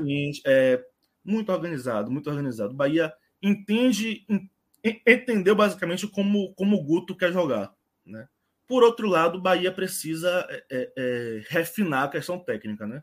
É, não sei se, se é uma questão de peças apenas. Eu acho que é uma questão também de confiança, de, de tempo também, para que é, é, algumas jogadas mais ousadas saiam, encaixem, sabe? Encaixe, certo. Encaixem, porque basicamente é, o Bahia tem posse de bola, mas não cria tanto, porque não tem o encaixe do passe certo na hora certa, sabe? Isso é uma questão técnica. Isso é uma questão técnica. Né? Acertar o passe uhum. certo na hora certa é uma questão técnica. E, e é, é, esse esse detalhe hoje do Bahia, né? Claro, Boa, tem uma questão física, mas isso é natural de basicamente todos os clubes que estão iniciando, in, in, in, iniciando agora a temporada, né? Tipo, é, é... é todo começo de temporada acaba sendo um desafio, mesmo que no caso do Bahia a gente esteja vendo, de certa forma, uma continuidade, a gente está vendo uma continuidade para uma temporada diferente, né? Com, com desafios é. diferentes, com proposta diferente, né, Lula? É uma continuidade também com atletas diferentes, né? Exato. Uma estrutura perfeito. de meio campo que tende a mudar com reserva. Sem Gilberto, eu começaria por aí. Pois é, pois é. Por, por, por mais que a gente aposte em, em Rodadiga como essa, esse substituto, né? Querendo ou não, o peso de ter um Gilberto ali é completamente diferente, né? Eu acho que Kira da Diga pode ser esse cara, mas ele ainda precisa se provar. Ele ainda não se provou. Né? Uhum. Ele fez gols importantes, gols bonitos, inclusive, né? Gols bonitos. Acho que todos os gols dele pelo Bahia foram gols muito, muito bonitos. Teve gol de bicicleta, teve, teve esse gol de falta. Ele, ele, ele tem um voleio assim é, com, com, contra o Fortaleza muito bonito também. E acho que é um jogador de recurso, é um jogador que é, eu acho que é um jogador de recurso, é um jogador que, que mostra um potencial, mas que tipo é, ele tinha Gilberto, né, como como é, titular, né, um jogador que vai entrar em circunstâncias de jogo. Eu acho que dentro dessas circunstâncias de jogo, o Rodariga conseguiu dar a resposta que você espera de um reserva na Série A. É, é um jogador que você está contratando para utilizar em circunstância de jogo, que você vai utilizar é, em circunstâncias de rodada, se você não estiver contando com seu titular.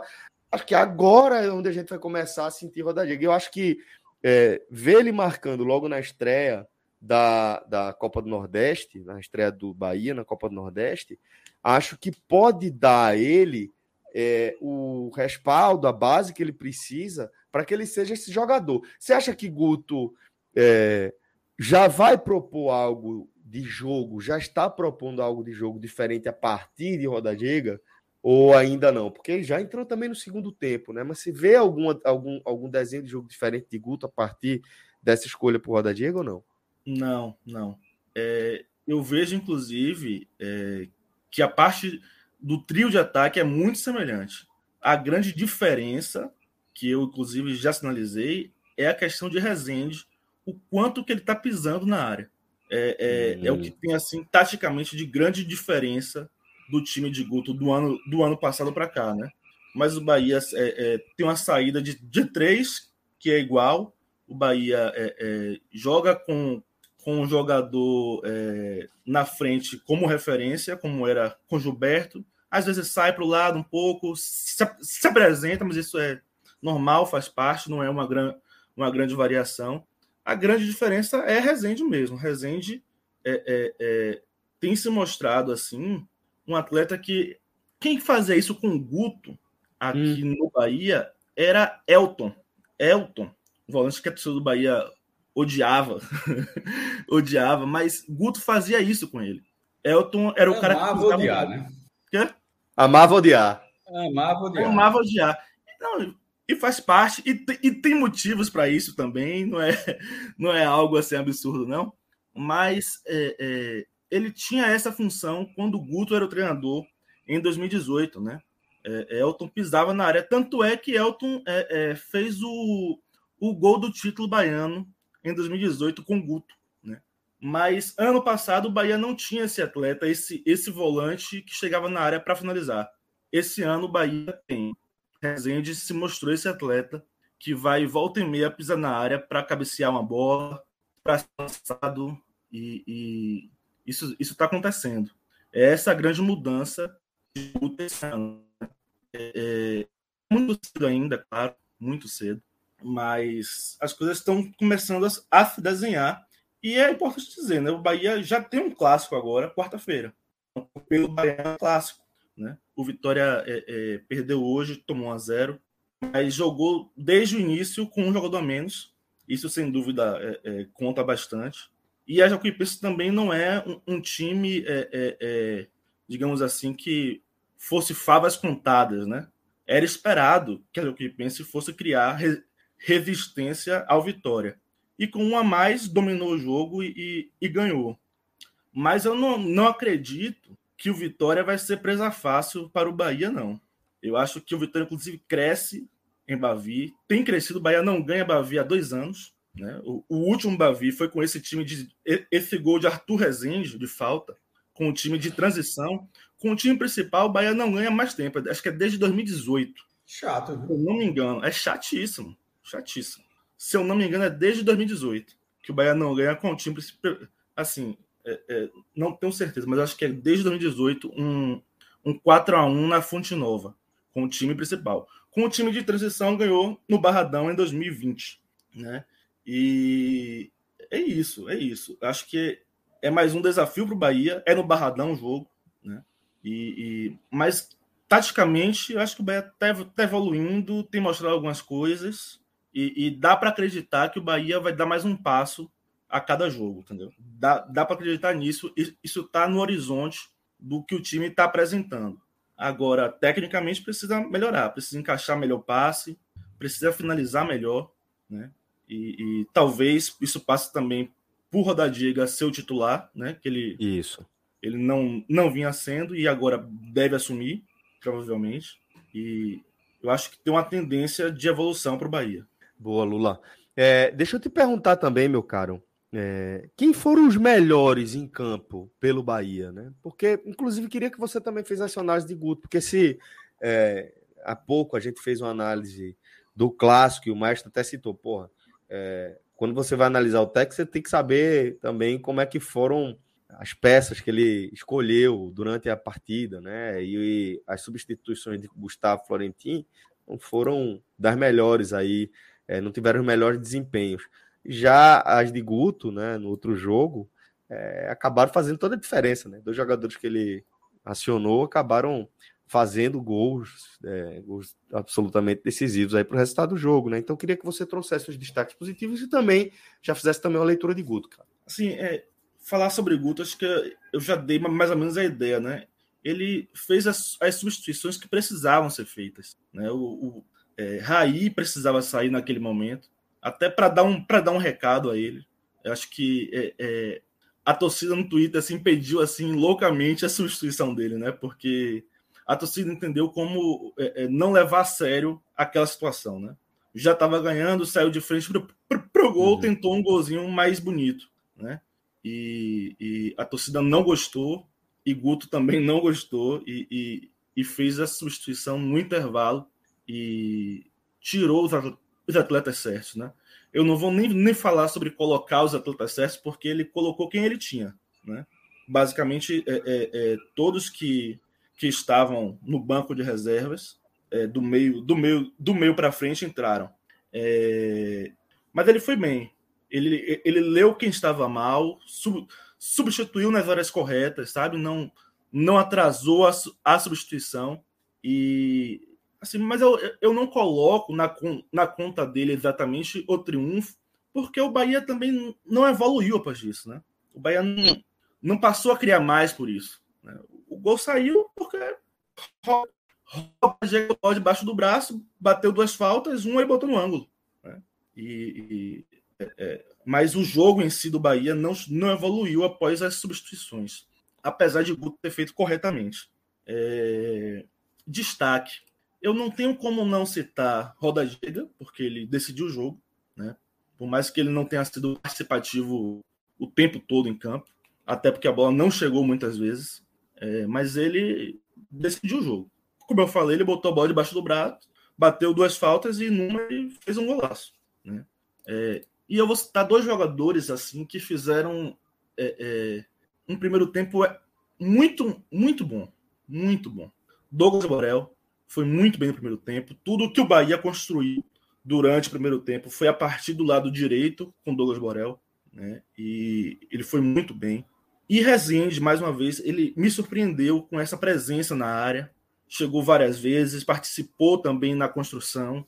Foi muito importante. Eu acho que esses três são os destaques. E vou dar aqui é, é, é, é uma, uma menção honrosa a Marcelo Cirino, porque é, é esse gol é, é muito importante, muito importante. Muito, pô. Muito. Muito, muito, sem dúvida. E... Destaques negativos. Vai, desculpa, siga. Eu, eu, eu, só queria falar também, fazer uma, uma menção honrosa. Sim. A Danilo Fernandes, porque sempre falam assim, não, porque Danilo sai mal. Eu, eu ouço muito isso de torcedor do esporte, inclusive. ele sai mal do gol e tal, mas todas as bolas que foram levantadas na área, ele saiu bem, pegou, segurou. É porque e, especificamente em 2015 ele não saiu tão bem. Acho que é por isso que a galera só fala. Basicamente por isso. Não é nem que ele saia mas... mal. É que em 2015 ele não saiu tão bem. Ele foi muito seguro hoje, muito seguro. Assim, não foi exigido, né? não, não, não sofreu, mas foi muito seguro. Muito seguro. Todas as bolas alçadas na área, ele saiu, encaixou, pegou e saiu jogando, sabe? É, é, isso é muito importante. É, agora, destaque negativo, eu vou citar é, é, os dois jogadores que arriscaram o resultado do Bahia, né? É, Raí, pelo gol perdido, um, um, gol assim. Tava ele o goleiro, ele o goleiro. O, o, o goleiro deu o jeito para ele, era só ele dar o tapa, né? e ele, e ele escolheu encobrir o goleiro e perdeu. E, o outro é Daniel. Daniel, é, eu já, já tinha citado ele como destaque negativo no primeiro jogo. É, ele foi discreto, sumido, na verdade, no primeiro jogo. Hoje ele, ele também foi discreto e o erro dele naquele bote foi decisivo para que o Bahia tomasse o gol de empate, né? Após esse gol de empate, o jogo mudou para pior para o Bahia. Né? Tudo poderia ter, ter ter se perdido naquele momento ali, né? É, então, é, acho que esses dois são os destaques negativos do Bahia. Eles foram muito, muito mal, muito mal. E Guto o substituiu no momento certo, né? Mais uma vez, aí o papel de Guto. Guto leu o jogo corretamente e entendeu que eles precisavam ser substituídos. E, assim, é, eu estou colocando Daniel mais uma vez como um destaque negativo. Eu não odeio o Daniel, acho que ele é um jogador muito útil para o Bahia ele é um organizador, mas ele não começou bem a temporada. Né? Não, isso é um fato. E, e, talvez o Bahia, ontem em Belintani, é, durante a reunião do conselho, ele uhum. falou: o Bahia precisa de um meia e o Bahia precisa de atacante pelo lado. Uhum. Né? Então o Bahia já está observando isso. Só que ao mesmo tempo ele falou que provavelmente esses atletas só vêm a partir de abril. Né? É uma questão aí financeira do clube. Segundo ciclo aí do mercado, né? É. Uma questão. O Bahia entende que agora ele não é capaz de arcar com esses atletas é, na folha, né? Mas que lá um pouco mais para frente, esses atletas que são importantes para preencher o elenco é, é, é virão. É, e Daniel precisa abrir o olho, porque eu acho que ele é um atleta que não tem a característica dos times de Guto. Né? É, isso é muito importante, né? É, é, ele precisa saber como, como você vai ser utilizado né, jogar, dentro da plano de jogo. Se ele quiser jogar no, em um time de Guto, ele precisa entregar mais. Precisa dar mais uhum. vitalidade em campo, porque do jeito que está sendo, ele vai acabar sendo sacado. Boa, Lula. Companheiro, queria agradecer demais aqui a resenha com você. Você sabe que para mim é sempre uma honra trocar uma Não ideia é com você, viu? Ô, oh, querido, você é muito querido, de verdade mesmo. Você mas... cheio de ponto. Eu, eu, eu, é, eu, eu, não vou dizer eu gosto do que é maldade, mas eu, eu, acho mais interessante quando tem análise perdendo ponto. Ganhando ponto é bom demais. Pô. Eu, não, passei um aqui que o Bahia não ter, não ter saído com três. É muito fácil. Mas eu Porque, irmão, na assim, raiva, na, na, raiva, a análise é muito melhor. raiva é que a gente vê, né? Todo mundo sabe, veja só, eu estou dando Bahia de qualquer time, todo mundo sabe. Na, na raiva, o raio-x é perfeito. Ganhando foi muita coisa. De, de, ó, decore o que eu tô falando aqui, porque o Paim vai apanhar o jogo, vai ficar invicto até o final do ano, não vai. Na hora que perder o jogo, veja o raio-x como é que vai ser. Trincado, veja, trincado. Ó, nessa ressonância, vitória, mestre. É ressonância. Raio-x é quando vence. Essa vitória, pelo que eu entendi, só faltam duas peças para Guto, né? Deixa perder, para tu ver. Essa foi também. a análise de Belintani. Não é, não é ah, sim, que só faltam dois jogadores. É... na minha, o negócio é o buraco é um falta pouco mais, mais embaixo. Gente, falta mais gente. O buraco é um pouco mais embaixo. Lula, meu irmão, um cheiro pra tu, vice. Valeu, abraço. Bom fim de semana, velho. Vamos embora. É, e a nossa pauta ainda não tá, não tá terminada, não, porque a gente tá trocando aqui Lula por essa figura, velho. Veja só. Nosso querido Felipe Assis, nosso nobre companheiro. Cheio, cheio de ponto, cheio de já estreia assim com vitória, com, com o Valtinho mostrando aqui veio. Felipe, veja, todo mundo sabe que você, bom, bom, bom mesmo, é quando vem com traço no, no lugar de ponto. Agora, sabe? É, veja, se para começar, para começar, se tivesse perdido, não tinha nem me perguntado a pergunta que você fez no grupo. Já chegava aqui chutado. Aí vem todo, oh, parece que pode e tal, não sei o quê. Bom, é, rapaz, em Oi, irmão. primeiro lugar, bom, deixa, eu, tudo, deixa eu falar da minha satisfação, porque fazia um tempinho já que eu não gravava com vocês, viu? Ei, Minhoca aí. Braço, companheiro. Felipe, Minhoca. 102 dias. Porra. Rapaz, isso tudinho, é sério? É porque. É, qual, foi, qual foi o último? Não, eu tô deduzindo Santa Cruz e Floresta pela Copa do Nordeste. Santa Cruz e Floresta. Foi a última jogo Eu tô falando sério. Foi o último jogo do Santa Foi. Foi eu fiz esse 19 jogo. de outubro, 102 dias de lá pra cá. Eu tô dizendo não, calma. Jogo, pela, não, não. Nordeste. Não, teve aquela. Santa, eu não sei se foi uma participação do Felipe. O último jogo oficial do Santa foi há 102 dias. Isso. Calma, não foi a, a, a, a para ver se Santa Cruz ia pro Nordestão ainda, né? Aquele, não, aquela... não, não, não. Isso, foi aquela fase pré-Nordestão. A preliminar. Então pronto, foi essa. Lá no Arruda. Foi essa. Dias, então. Rapaz, é. bom, que satisfação. Tá? Eu queria. Eu queria... um abraço, Herbert, um abraço. É, pois é, é para quem está ouvindo a gente no podcast, Herbert Martins está perguntando: ele sabe comentar vitória? Saudações tricolores. Rapaz, é, é, eu vou me ensaiar aqui, vamos testar para ver se dá certo. Mas eu queria dizer, antes de mais nada, quando o Celso. Vamos ensaiar, é, é, quando o Celso. Olha, puta, quando, quando o Celso disse assim, não, porque ele me fez uma pergunta, eu disse assim, Celso, tá liberado hoje tomar um suquinho de laranja? Aí eu vim aqui com suquinho, tá é docinha, viu? É laranja mimo, é? É, tá docinha aqui, tá bom com sua bexiga. Ó, já acabou, vê, já acabou. Mas eu, mas eu queria dizer, né, eu vou devolver a provocação, porque eu queria dizer que hoje tá uma risadagem arretada aqui. Ah, não, é só, não é só com minha participação, ah, é nada. Eu é quase tiro um print aqui. É, é. Tu perde campeonato. O que é que eu acho ruim? Cai de divisão. leva a porrada do CNRD. Dívida na Justiça do Trabalho toda semana. Aí tem que ficar a cara fechada. Aí, mas em 24 horas, em 24 horas, o esporte me arrumou quantos milhões de reais e três pontos em cima do Náutico? Não, mas aí é outra forma. Perdeu dois, dois Rapaz, principais jogadores, pô. É, mas fez dinheiro. É, mas, mas perdeu bem perdido, né? Perdeu, perdeu, perdeu bem perdido. Perdeu, e, e o Micael, cá pra nós, é bola. Caixa, né? O Micael é bola. É bola. Mas vamos lá, que a gente veio aqui para falar de Santa Cruz, né? Isso. É, rapaz, pois é. Iniciamos o ano com a, com a vitória, né? Estreou na temporada aí com a vitória sobre o Caruaru City, né? O Se Caruaru quiser City. Ser bem é. cri-cri, e eu não tô sendo cri-cri porque eu não coloquei isso no post. O Santa Cruz estreou na temporada contra o Floresta, porque aquele jogo era de 2022. Mas se você... Ah, maestro, maestro, veja, eu não sabia. Juro é, você.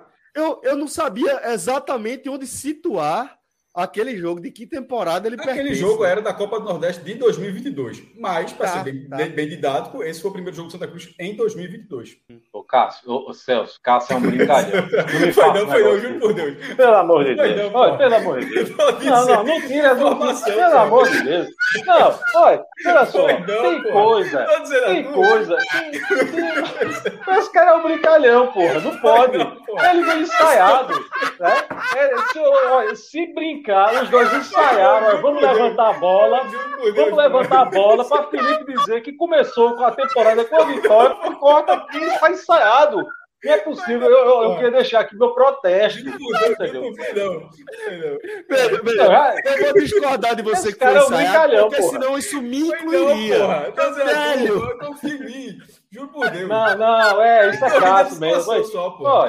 Não, não, veja, tem coisa, pô, que, que, que não é, mas é, porra. Tem, tem coisa que, que se você for procurar explicação, não, olha, na verdade, é isso. Não, mas deixa pra lá, pô, deixa, deixa passou, passou. É, estreou com a vitória na tempo. É essa, pô, quer saber de floresta? Tá tudo certo. Lê, lê, aí, lê aí a mensagem de Almir Lucena, por favor, Felipe.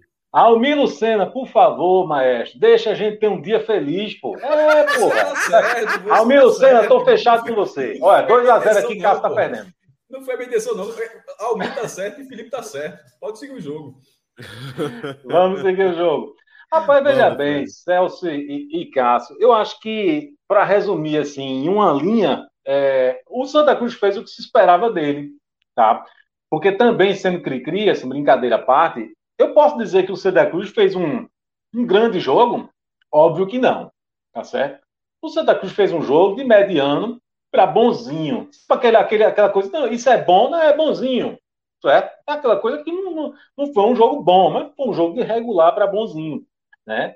É, é, com seus erros. O Santa Cruz cometeu erros? Cometeu. Cometeu alguns erros. Inclusive, o gol que levou foi, foi, um, foi um erro, foi, um, foi a partir de uma falha. É, é, o Santa Cruz mostrou falta de ritmo? Mostrou. Né? Isso ficou evidente no começo. Eu até achei, quando começou ali o jogo, eu achei que era uma. uma eu fiquei sentindo assim, rapaz, será que esse time tá. É, é falta de preparo físico? Sabe? Foi a minha primeira impressão.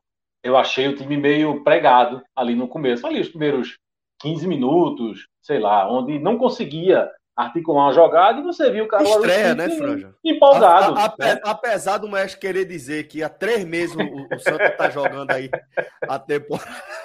É, deixa ele. Eu tô de olho nele aqui. Não, é. mas resenha a parte aí com o Maestro, acho que é natural, né? O time começar meio travado é. aí na temporada, é natural, né? Ainda mais depois de uma pré-temporada tão longa, né? Estendida, né?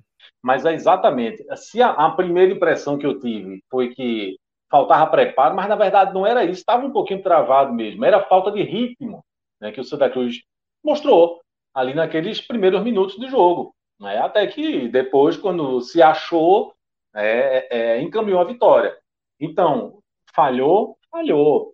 Mostrou é, que tem suas limitações técnicas, já, já mostrou. No primeiro jogo já dá para dizer. Né? Eu acho que, que, que, que, sendo mais cri-cri ainda do que Cássio, por incrível que pareça, é, é, é, olhando por uma partida, a gente já imagina que daqui a, a, a, dois ou três jogos a gente já vai estar identificando carências. Ó, precisamos mais na frente reforçar esse setor aqui. Né? Já dá para dizer isso com uma partida. É... Mas, por outro lado, o Santa Cruz fez, se esperava dele. Tá? É, é, é, criou, criou sim. Meio que, meio, mesmo que, na maioria das vezes, por, por uma jogada individual ou outra, sobretudo nas pontas, sim, mas criou. Né? Chegou e, é, é, quando teve a chance de fazer, fez. Ponto, acabou. Isso, ninguém esperava um, um, um, show do Santa Cruz. Eu acho que seria é, ser otimista demais você achar que o Santa Cruz ia chegar e, e, e arrebentar o jogo, por mais que o adversário fosse o Caruaru City, que, que também não se espera grande coisa, pode até surpreender. Né? Como fez uma boa estreia, por, por exemplo, é, pode até surpreender, mas você não é um adversário que você espera um, um, um, que vá muito longe. Né? É, então, diante de um adversário que também tem suas limitações, o Santa Cruz se impôs, acabou, ganhou o jogo. É, quantas e quantas vezes é, eu queria que isso tivesse acontecido na Série C? Quantas e quantas vezes o Santa Cruz pegou um, um, adversário que bastava fazer a sua parte, sabe? Bastava assim, pô, só vamos ganhar o jogo, mesmo que aos trancos e barrancos, mas vamos ganhar o jogo. E não fez. Então, por isso eu já estou é, achando de bom grado, digamos assim, a estreia do Santa Cruz, mesmo com seus problemas já apresentados, mesmo com as suas limitações que já estão expostas. É, Cássio, quer falar alguma coisa, Cássio? Não, eu pedi a vez para quando você terminar de falar, pode continuar. Ah, ah tá. Não, é, eu queria falar, rapaz, é, o fator Walter, já que eu não vou, já estou adiantando aqui, eu não vou colocar Walter é, nos destaques. Nos destaques. É, então só para falar, porque ficou claro que Walter é a principal referência do time do Santa Cruz. Eu esqueci agora, perdão, qual foi o jogador que deu uma, é, na entrevista ali no intervalo, disse, não, é, é, o Walter, a gente, o nosso principal jogador é o Walter, coisa e tal, e a gente tem que procurar ele o tempo todo, coisa e tal. Então, isso já está, uh, o elenco do Santa Cruz tem isso em mente. Pré-determinado, né? Está pré-determinado para os atletas, né? Que se não foi, que se não foi o técnico que disse, olha, o Walter é referência, então vamos procurar Walter, o, o elenco mesmo assimilou isso, né? Por ser uma, um cara realmente mais rodado, é, é uma referência do time do Santa Cruz. Então achei interessante como isso já está. O, o elenco Barbosa está dizendo que foi Rodrigo Yuri que falou isso no internet. Rodrigo Yuri, pronto, Rodrigo Yuri, que obrigado, foi inclusive Wellington. um dos destaques. Wellington Barbosa, obrigado, companheiro. É, então, isso me chamou a atenção. E, e, e, ficou claro no, no jogo como, como, como de fato ele é uma referência para esse time do Santa Cruz. É, que pode até ser natural, como eu disse. E ele mostrou em determinado momento alguma qualidade, porque é um jogador que é, ele conseguiu, ele consegue, sabe tocar de primeira, a bola vem para ele. É diferenciado, né? pô, é impressionante. Ele, ele, tem muito recurso. Sim, ele, ele, ele é aquele jogador que ele não precisa, peraí, a bola tá vindo para mim, vou matar, vou ajeitar. Não, ele já tocava ali e, e, e dava, não conseguia dar um passe primeiro. Ele não fez o que se esperava, ele não, não balançou a rede, mas é, essa referência, o time procura por ele, né? E ele, pelo menos, ele se movimentou e procurou o tempo todo o jogo, tá certo? É, uma coisa, rapaz, teve um lance no primeiro tempo, foi, eu acho que foi o primeiro chute em gol do Santa Cruz, que ele recebeu, ele conseguiu pegar uma bola é, e não tinha marcação perto dele. Tinha alguém próximo dele, mas ele tinha algum espaço que se ele tivesse um condicionamento físico melhor, ele ia fazer o quê? Ele ia carregar a bola, ele em velocidade, em direção ao gol. Se aparece algum é, companheiro ali do lado, ele serve, ele toca a bola e ele estava um pouquinho mais para o lado direito. E se aparece alguém do lado dele, ele ia servir provavelmente a pessoa na cara do gol. E se não aparece, meu amigo, antes que chegue o, o, o, o seu adversário, você manda o foguete na direção do gol. Mas só que ele não tem essa condição física. E aí ele sequer deu três passos à frente. Quando ele pegou a bola, ele não teve dúvida, ele estava longe do gol. E a primeira coisa que ele fez foi armar o chute e chutou. Inclusive, quase faz um golaço porque estava muito longe e a bola passou muito perto. Né? Então, só fazendo essa, essa, esse parêntese aí é, do, do, do, papel que já está muito claro que, que Walter vai ter no time do Santa Cruz. E outra observação que eu queria fazer, rapaz, o, o Matheus Anderson, que já já eu vou falar mais dele, rapaz, o Santa Cruz teve um azar, porque ele vinha fazendo uma boa partida, e aí ele levou uma trombada do Thiago Costa, rapaz, que que chegada junto, né? Que se chama de é chegar junto. Em Santa Cruz, em Santa Cruz, rodado já no, no, no, no futebol pernambucano, né? Thiago Costa. E ele veio com aquele ombro a ombro, mas foi um ombro a ombro, como, como o povo diz, de com força, né? Que aí o, o Matheus Onda deu uma.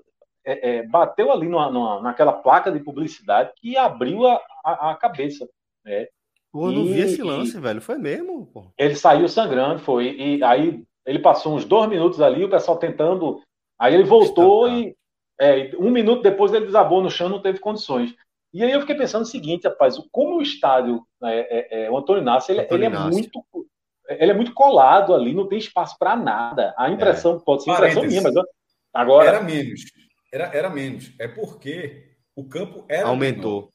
Aumentou Aí, o campo. Quando é, ficou uniforme o campo de 105 por 68, aquele campo ele era menor, porque, ah, porque a gente não sabe. Hoje todo mundo vê o campo assim. Antigamente era. Tinha que ser um retângulo, mas de 45 a 90 metros de largura e de 90 a 120 de comprimento. Mesmo Ou seja, pela regra, podia até ser um quadrado de 90 por 90. Não, tem que ser um retângulo. Assim, mas, mas acho que tem uma relação, tá? Uma relação de um ponto alguma coisa para ser vai ser um retângulo clássico. Mas se alguém quisesse fazer uma cavalice de 90 por 120, o cara poderia, como em tese 45 por 90. Mas enfim, o Antônio Inácio ele era menor.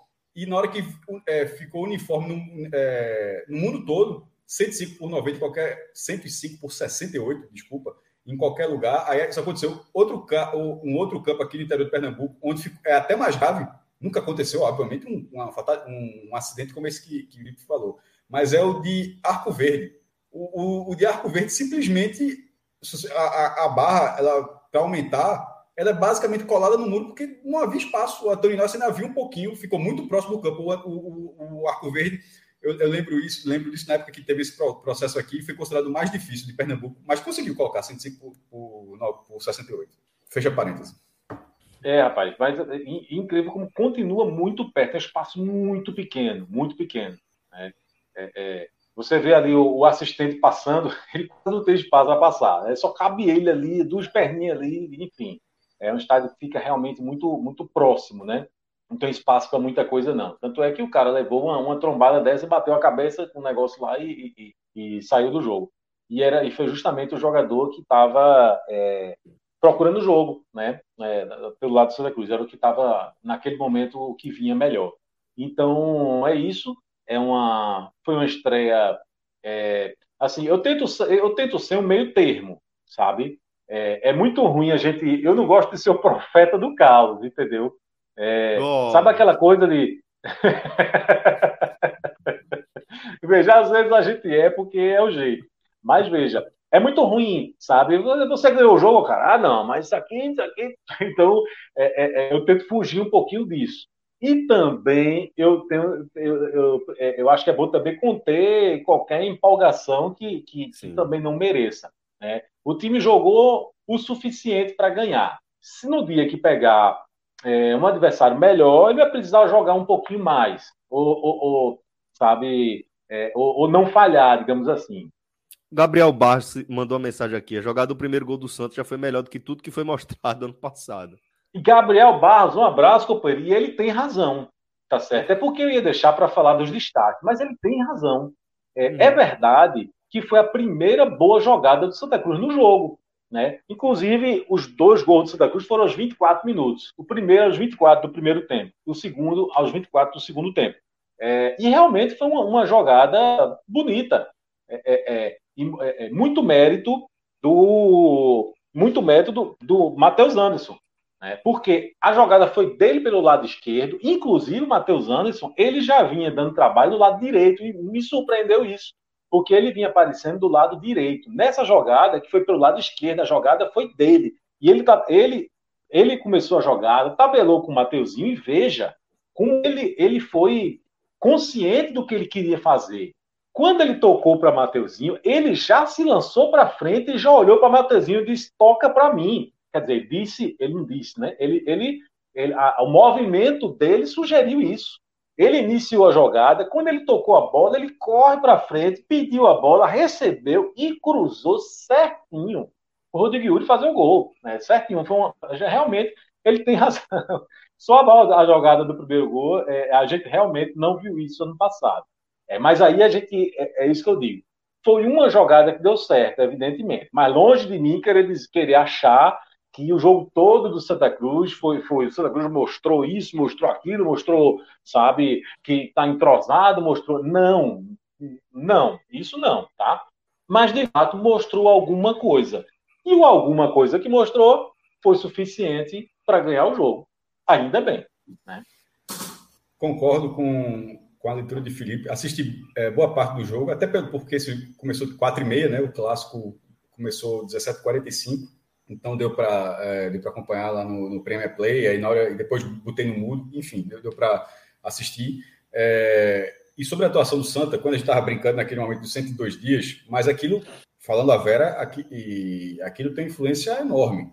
São Sim. 102 dias que o time disputa uma partida oficial e a última. E, e antes desses 102 dias estava rezando para não ter que jogar mais, porque era, era um vexame atrás, atrás do outro. Então, assim, se você for para um nível de competitividade, é muito mais do que isso. E esse time, basicamente do zero, é, com a volta de Leston, acho que teve um jogo treino, né? Eu acho contra o Botafogo, mas assim, não teve nenhum amistoso, não teve nada. Um, um jogo treino que ninguém pôde assistir no, no, CT do Santa, e, e, não, e, não, teve nada. Então foi uma estreia que, que, na verdade, é o jogo da segunda rodada, a estreia, lembrando, do Santa tinha, era para ter sido semana passada, mas o jogo no Arroio não pôde acontecer por causa da questão dos laudos, então esse hiato acabou superando os 100 dias. O Caruaru, isso, isso, isso, foi ruim, inclusive, para o Santa em relação a esse jogo, porque o Caruaru City já tinha feito a sua estreia. E, e foi uma estreia boa. Contra o Salgueiro, fora de casa, chegou a virar a partida, chegou a, a levou um gol no último lance e cedeu empate, 2 a 2 mas tinha pontuado contra o Salgueiro. Ou seja, vi um time é, caçula, né, um estreante no Campeonato Pernambucano, que, que mantém Caruaru no mapa, né, com mais de 60 anos, assim, já que Central caiu e o Porto está de licença, pelo menos a, surgiu Caruaru, Caruaru City para manter Caruaru, a cidade de Caruaru na, no Pernambucano, que seria uma Simpatiza, maestro? Como? Simpatiza você com o Caruaru City? Não curto fato muito o de... nome City, não. Mas é, é foda. E o Caruaru? Caruaru Agora a torcida grita City. Se, eu achei mal. Se tu viu, Felipe, se a, a turma gritando. É, tem que ser assim, né? Olha, Celso fez a pergunta para você, companheiro, achando que você ia dizer, claro, já que na ausência do Central, não, não, não, vou abraçar aqui com o Caruaru. Não, o que eu estava dizendo é que para Caruaru é muito importante que existe, que, que tenha muito surgido o Caruaru City nesse momento. Deixa, seria... deixa, deixa eu esclarecer. Justamente ponto, nesse momento, né? Justamente Sim, nesse deixa, momento. Deixa eu esclarecer esse ponto. Eu perguntei, porque eu sei que o Maestro tem uma ligação especial com a cidade de Caruaru, de forma geral, sempre gosta de. de Aqui de, perto. Destacar, exatamente. A metrópole aí de onde você está. Eu tô, na, eu tô na região metropolitana de Caruaru. Tá na Grande Caruaru, você. Grande... Tá na região metropolitana de Caruaru. Eu acho que Bezerros é, acho que Gravatá não chega a ser, não, tá? Mas, Mas o maestro, mais brincadeiras à parte, o maestro sempre, sempre é, é, fez questão de, de mostrar respeito é, pelo futebol de Caruaru como um todo. E por isso que eu perguntei. Argamassa, pilotismo, pô, uma também. e por isso que eu perguntei, Franja. Perguntei na moral mesmo, porque tem, tem Não, duas. Eu sei, eu sei. Tem duas questões. Mas, eu, eu, entendi os, os mas dois lados, mas assim, tentando, isso, tentando colocar. É, a, a, se, pô, eu simpatizo com o Central em Caruaru, e, eu, mas eu respondi sobre Caruaru, município, que é o que a Felipe entendeu também, que é muito importante que o Caruaru City tenha surgido. Ele, detalhe, ele surgiu na 2 do ano passado, já foi campeão. Ele foi campeão com 285 dias de atividade. Ele chegou, foi criado, pagou 375 mil reais de taxa de inscrição na, na FPF porque não basta querer ser clube, não, meu irmão. Você faz seu clubezinho, aí você chega na federação e diz: quanto é para a gente jogar um campeonato profissional? Tem taxa. Além de todas as taxas dos jogadores, de inscrição, de profissionalização, do BID, de tudo. Federalização. a federalização do clube, como um clube profissional, custou 375 mil reais, que o clube pagou. Enfim, e subiu, e, e, já que o Central caiu e o Porto se licenciou, nem jogou a dois, foi importante que tenha mantido a cidade. Agora, um, um, um outro parente sobre o Antônio Inácio. Fala, Felipe. Não, porque é o seguinte: se eu fosse safado, a, sorte, a sua sorte é que eu não sou. É. Né? Porque se eu fosse, eu ia dizer o seguinte: quer dizer, cara, só para eu saber aqui, porque pintou uma dúvida. Quando você disse que o Caruaru City foi é, é, campeão depois de 285 dias, você está fazendo, você está querendo dizer que o Central demorou um pouquinho mais, né? Muito mais. Não, não mas assim, não, se, se eu quisesse fazer alguma comparação. É, eu, veja, de títulos profissionais, o Central, ele é de 1919, mas aí vai para todo mundo, para todo mundo que é do século XX, da primeira metade, é muito difícil. O Santa de 1914 foi ganhar em 31, o Náutico de 1909 foi ganhar em 34. O próprio Sport mas demorou também, foi em 1905, foi ser campeão em 16. Mas eu, eu, esse recorde do, do Caruaru eu acho muito difícil de bater. Por 285 dias, pô, da criação até o título, mas o Central certamente demoraria mais. É, isso aí não se discute, não. Ó, antes, para não perder a linha, só falar um, um, detalhe do estádio. É muito lamentável que o Antônio Inácio não tenha aquelas árvores na barra da esquerda, pô. Meu irmão, primeiro, crime ambiental, a galera tirou, cortou as árvores todo dia assim. E segundo, por, por justificativa, porque Galho. Vê que uma sociedade tá falida, pô. Na, eu lembro disso, pô, porque Galho podia ser arma, pô. Tipo, a galera era uma coisa linda, pô, que tem um estádiozinho todo pequenininho, simples, mas assim, a, a arquibancada que fica. Onde tava torcendo o Santa. Inclusive, era uma boa sombra. Eu, eu fui naquele estado, eu já vi aquelas árvores, eu já, eu já vi jogo ali. Pô, era cheio de era muito bonitinho, pô. Cortaram tudo, pô. Porra, é assim, bizarro. Mas bizarro muito. Sobre a partida. Sabe que é o pior? É que a justificativa. É, foi ela essa, faz sentido. pô. Eu não inventei, não, foi essa, é. pô. Não, então, mas faz, faz sentido. É, então, por isso que eu falei que a sociedade está falida, porque a, algum, algum, animal usaria como, quebraria um galho e usaria como um tacape mesmo, amigo. Um tacape, né? O cara desse é o cara das cavernas. É, e sobre o jogo, so, é, sobre a partida, a partida do Santa Cruz, eu acho, e aí é toda uma análise dentro do que é o Santa Cruz hoje. Porque o que, e ficou muito claro, o cara que acompanha, que acompanha o Felipe, o que o Felipe falou, e eu entendi essa, até porque eu vi dessa forma, eu escrevi dessa forma também. O sarrafo que o, Santa Cruz se enfiou é muito baixo, pô, de tudo. De, de nível de, de, de elenco, de, de, capacidade de organização, de capacidade financeira para fazer contratação, de, de treino, de, porra, de infraestrutura, de, de, basicamente tudo. Então, nesse sarrafo, embora o Santa Cruz seja, continue sendo um dos principais nomes da região, e vai continuar sendo por muito tempo ainda, porque tem torcida e, é uma das maiores torcidas da, da região, é, mas dentro desse sarrafo, lá embaixo, a partida do Santa Cruz foi uma partida decente. Primeiro, aí o que é esse sarrafo lá embaixo? Tudo isso que eu falei, além de ser a primeira partida oficial do time, de ter jogadores que ninguém nunca tinha visto jogar uma bola na vida, porque o jogo treino, repito, ninguém assistiu. Ou seja, ninguém tinha base para saber o que é que esse time era capaz de demonstrar. Mas teve um, um treinador que já tem passado no Santa, já tem mostrado capacidade de subir até o Floresta, que você consegue, ó, esse cara vai organizar alguma coisa no Santa, como ele tinha feito no próprio Santa na ultrapassagem. Então, isso aconteceu. O primeiro gol do Santa é um gol bem trabalhado, pô. Walter, é, que tá. Eu falar, lá no início da live, a gente já tá com 12 horas e 40, mas quando estava na água suja, eu tinha falado sobre Walter. Assim, Walter está muito acima do peso. Assim, muito, até porque, porque é que a gente sabia que ele seria acima do peso. Ele continuará acima do peso ao longo da temporada? Certamente. Porque ele é assim há 10 anos. se isso não acontecer no Santa, vai ser uma grande reviravolta no Santa e ótimo para o Santa. Mas provavelmente, deixando bem claro, isso não vai acontecer.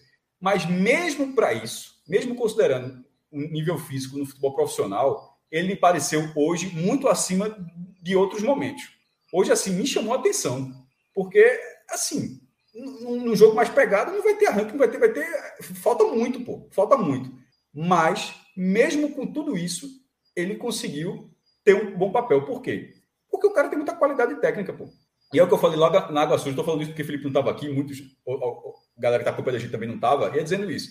Porque se o cara também fosse ruim de bola, o cara não estaria em campo hoje, pô. Se o cara tivesse com o físico que ele tá, para um jogador de futebol profissional, e, e fosse. É, e a bola só batesse na canela dele, ele não estaria em campo. O que sustenta um jogador com, com aquela estatura física, com a estatura física atual que ele tem, é porque ele é bom de bola. Ele é, é bom de bola, ponto. A bola, pega, a bola chega quadrada, fica redonda. Ele, ele para a bola, tem visão de jogo. O primeiro chute dele, que foi aos, aos 13 minutos, porra, quase meteu um golaço. Pô. Primeiro, toque, primeiro toque na bola, arrumou, bateu de fora da área, raspou ali a, a, a trave esquerda do, do, do goleiro. O, o, cara, mesmo com, essa, com, essa, com, com esse preparo físico equivocado, para usar essas palavras, estava quase sempre desmarcado, porque é dois passinhos para um lado, já, já sabendo a leitura. O cara, o cara é bom de bola, ponto, o cara é bom de bola, mas ele é bom de bola há 10 anos. Mas ele foi caindo de divisão. Em um momento, ele chegou a ser seleção da primeira divisão, tá? Em 2013 pelo Goiás. Acho que fez 17 gols.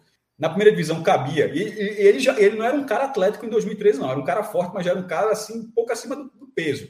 Aí ele foi ficando mais acima do peso. Mas ele, ele ó, na segunda divisão rendia, na terceira divisão dava. Nesse momento ele está na quarta.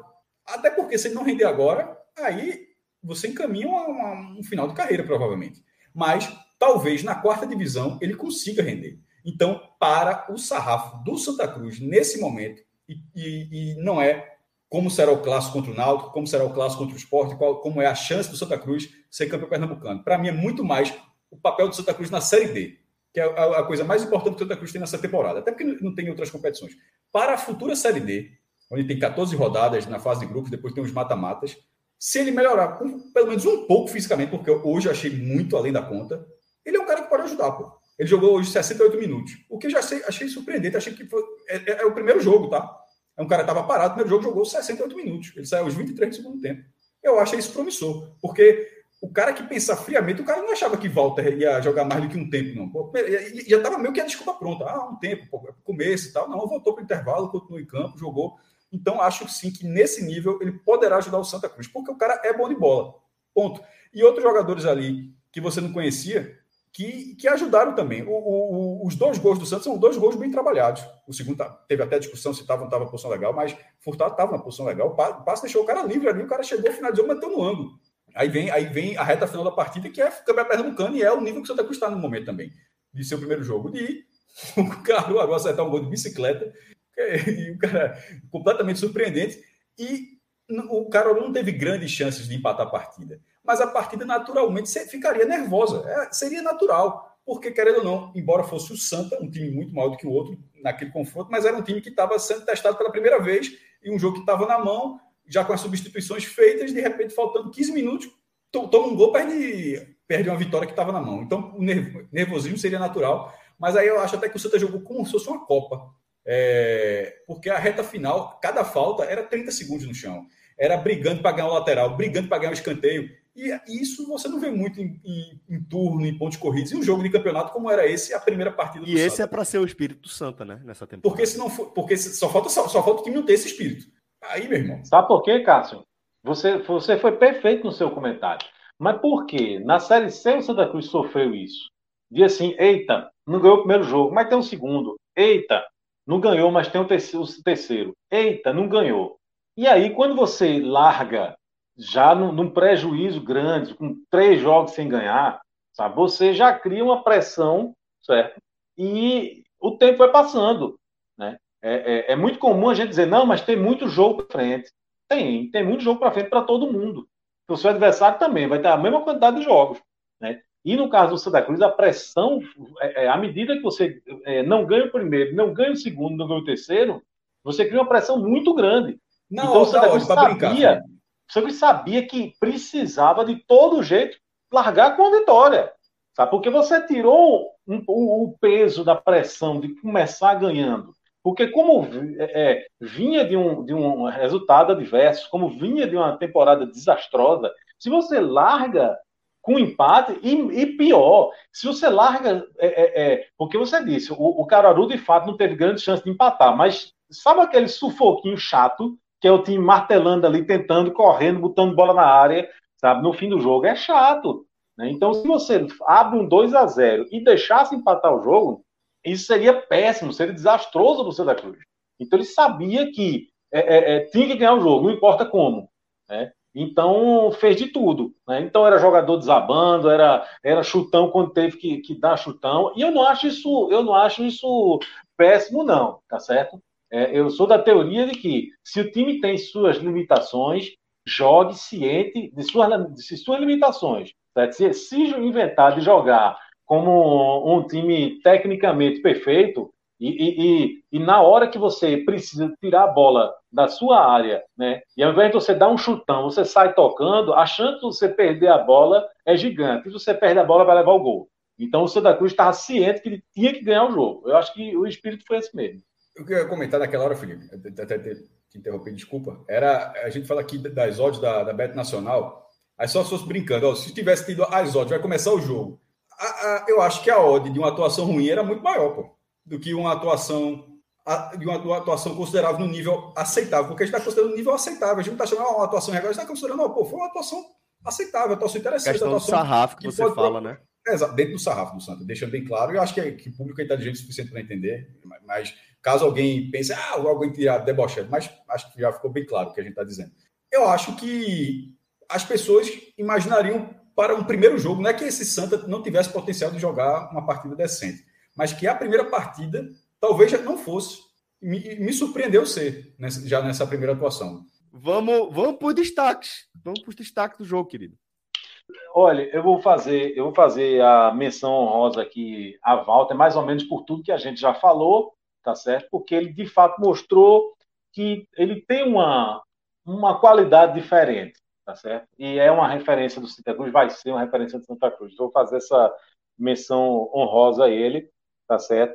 Vou fazer uma menção rosa Rafael Furtado, rapaz, porque ele teve uma sorte, né? É, é, é, ele tinha acabado de entrar no jogo, acabado de entrar, não fazia um minuto, e aí recebeu a bola na, na entrada da área e pronto, ele, ele fez o segundo gol do Santa Cruz, o gol da vitória, né? Mas foram dois jogadores que, de fato, mostraram algo mais nesse jogo. Foram os dois jogadores do, do assim, do, do primeiro gol, do lance do primeiro gol. Foi o Matheus Anderson e o Rodrigo Yuri. O Matheus Anderson, ele já vinha chamando minha atenção, porque ele vinha ali pelo lado direito se movimentando muito bem.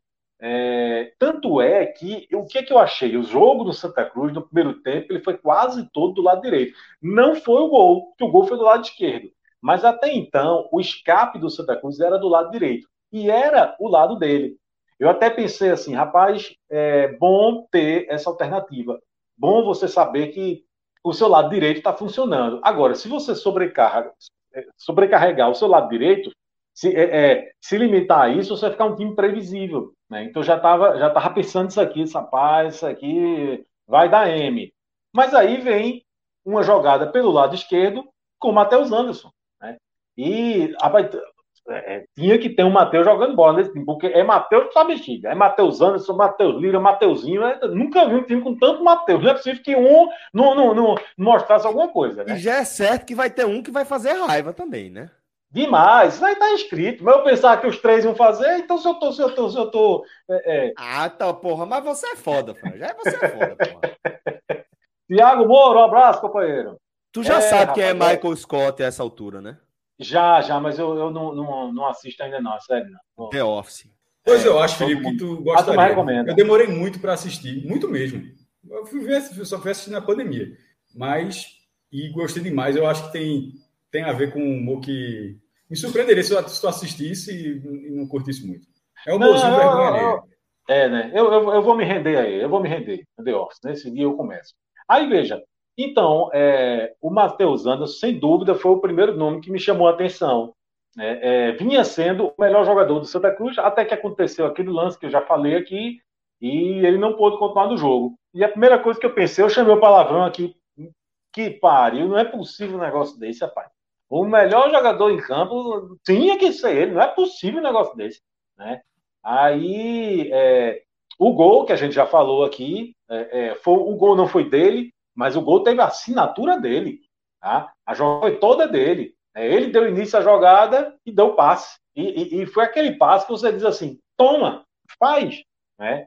Então, o primeiro destaque, sem dúvida, Matheus Anderson. E o segundo destaque é o autor do primeiro gol, o Rodrigo Yuri. Mas não é por causa somente por causa do primeiro gol, porque me chamou a atenção como ele conseguiu aparecer algumas vezes ali dentro da área, finalizando, sempre com perigo. Inclusive, participou do segundo gol. Lá estava ele, essa parte não acredito nisso não. E teve outro lance também, que ele chutou uma bola lá. Então me chamou a atenção um jogador que veio lá de trás, e ele veio uma, veio duas e veio três vezes. em três subidas dele, perigosas, uma ele recebeu o cruzamento e fez o gol, o primeiro gol. E no segundo ele participou do gol. Então é o, o, o, o meu segundo destaque, destaque positivo. E vejam só que, que coisa maravilhosa. Estou eu aqui, porque no ano passado, eu, eu, eu acho que tem uns 15 jogos que eu participei aqui que eu disse nenhum, pronto, não tem nenhum. E estou aqui falando de dois destaques, e com duas, com tá gastando, tá gastando. pronto, Celso, obrigado. O pai hoje ainda tostiu aqui, o outro vem dizer que não começou com vitória. E o outro tá dizendo que eu tô gastando. Então pronto, eu vou todo mundo ruim nessa porra. É. Mas é verdade, por aquilo que pareça. Então, eu, vou, eu, vou, eu vi esses dois destaques positivos com a menção honrosa ainda. Tá? Ah, Cássio faria... quer falar ou eu, ou eu posso ir para os negativos? só vou acrescentar o seguinte, do mais. Não, pode, é. Destaque executivo. Pronto. Pronto, eu só queria dizer o seguinte: eu acho que Walter merecia também, tá? E mais do que menção honrosa, eu acho que ele merecia estar como destaque positivo. Mas Olha, amarre, amarre agora os destaques negativos. É, o Walter, o que aconteceu? Ele tem mérito? Tem. Ele tem alguns méritos. O primeiro que ele participou. Longe de ser, apesar do peso, longe de ser aquele jogador que se esconde do jogo. O tempo inteiro, é, ele é uma referência. O, o jogador, um, um, jogador disse isso, assumiu isso. Né? E ele não se escondeu. Ele, ele não fez de conta não é aquela coisa assim, não, não é comigo, não. Não, ele assumiu o papel de liderança. Né? O tempo todo os jogadores procuraram ele e o tempo inteiro ele se colocou à disposição dos jogadores. Isso é muito importante, tá certo? É, é, é, ele mostrou que estava querendo o jogo. Isso é uma coisa importante dele. Outra coisa importante é, é, é o que eu já disse aqui. Ele não é, não foi aquele jogador de pega a bola, ajeita para um lado, ajeita para o outro, toca para trás. Não, ele tocava de primeira. É, mesmo que não tenha conseguido. É característica uma, dele, inclusive. É, é uma característica dele, esse tapa de primeira. E a outra é que todos os chutes dele foram perigosos. É foda. Todos. Inclusive Maestro, o último lance dele. Alguma dúvida que um coquinho tá guardado aí pro Clássico das Multidões? alguma Eu dúvida, tenho... Maestro?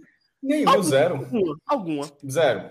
Zero. E, bicho, isso aí é mais certo que o amanhã. Me surpreenderá se tu sair. É mais, é mais certo que a Rapaz, vocês estão vi... de brincadeira. Não, vocês estão de brincadeira. Tô falando sério, veja, imagina o seguinte, quando eu vi aquelas faltas, aquelas cobranças de falta, não é que fosse a barreira fixa, tá? não tem ninguém pulando ali, tá? Velho, quando eu vi aqueles três tapas que ele deu na cobrança de falta, feito que o Santa Cruz, o próprio Santa Cruz divulgou, aquilo ali eu já tava vendo, aquilo ali é Maílson, assim. Uma pergunta, já que você citou esse lance, e eu tinha esquecido desse lance, por que, que ele não bateu essa falta por quê? Porque todo mundo viu. Todo mundo viu esse vídeo lá, que o Santos, inclusive, colocou esse vídeo, ele cobrando falta lá. Resposta, e... tá? Eu tenho a resposta. Então, então, me diga, porque eu não tenho, não. Tá aguardando, menino. Tá aguardando. Rapaz, eu vou dizer uma aí, coisa. Tá certo já. Tá por mim. Eu vou dizer uma coisa. Olha, o esporte ganhou o clássico, rapaz. Ganhou o clássico bem, o clássico disputado, cinco gols, confusão. Micael arrebentando, uma das maiores atuações da história do Copa, da Copa do Nordeste. Confusão, vendido por não sei quantos milhões de, de, reais, que reza a lenda. E a turma já tá chorando, dizendo que volta da guardada um pouquinho. Eu imagino se o Náutico tivesse botado uns 3 a 0 no esporte hoje. Como é que não ia estar aqui? Cássio aqui desesperado. Rapaz, o homem vem aí, não sei o quê. É, é bronca vocês dois, viu? Sim, mas veja, Aí, aí vocês podem estar pensando assim, Pô, então por que você não bota? Porque eu já citei três qualidades de falta aqui. Pois é, jogo, pô. Né? Por que você não bota ele como destaque? A, a menção Para rosa. Namorar, eu sei. Oxe, tu quer pra cima de mim, Franja? Pra cima de mim? Tu não tá botando ele como destaque, mas agora eu te conheço, olha. olha. Não, vou dizer, vou dizer por quê. Porque faltou, faltou ele pegar a bola lá dentro do gol, né? Ah. Se um chute, ele chutou sua bexiga, todos chutes perigosos, né? Se um estufasse a rede, era destaque, certo? Mas como não estufou, que eu quero saber de gol, entendeu? Eu quero saber de gol, eu quero saber de... Então, quando ele fizer o que você está dizendo que ele está fazendo, aí eu vou botar aqui, destaque, Walter, certo? O biscoito, eu vou, vou, vou, quando o Walter fizer um gol aqui, eu, eu vou vir falar comendo biscoito. Tá eu certo. não disse a marca, mas. Enfim, não, mas é, é zero é, broca. É o broca era é, outra. Né? mas vamos. Então, destaque negativos. Rapaz, eu vou dizer uma coisa, Celso. Eu tô tão bonzinho hoje. Né? Eu quero terminar o dia bem. Não tem aquele negócio que você quer terminar o bem. Eu não tô afim de confusão. Eu não tô afim de me estressar.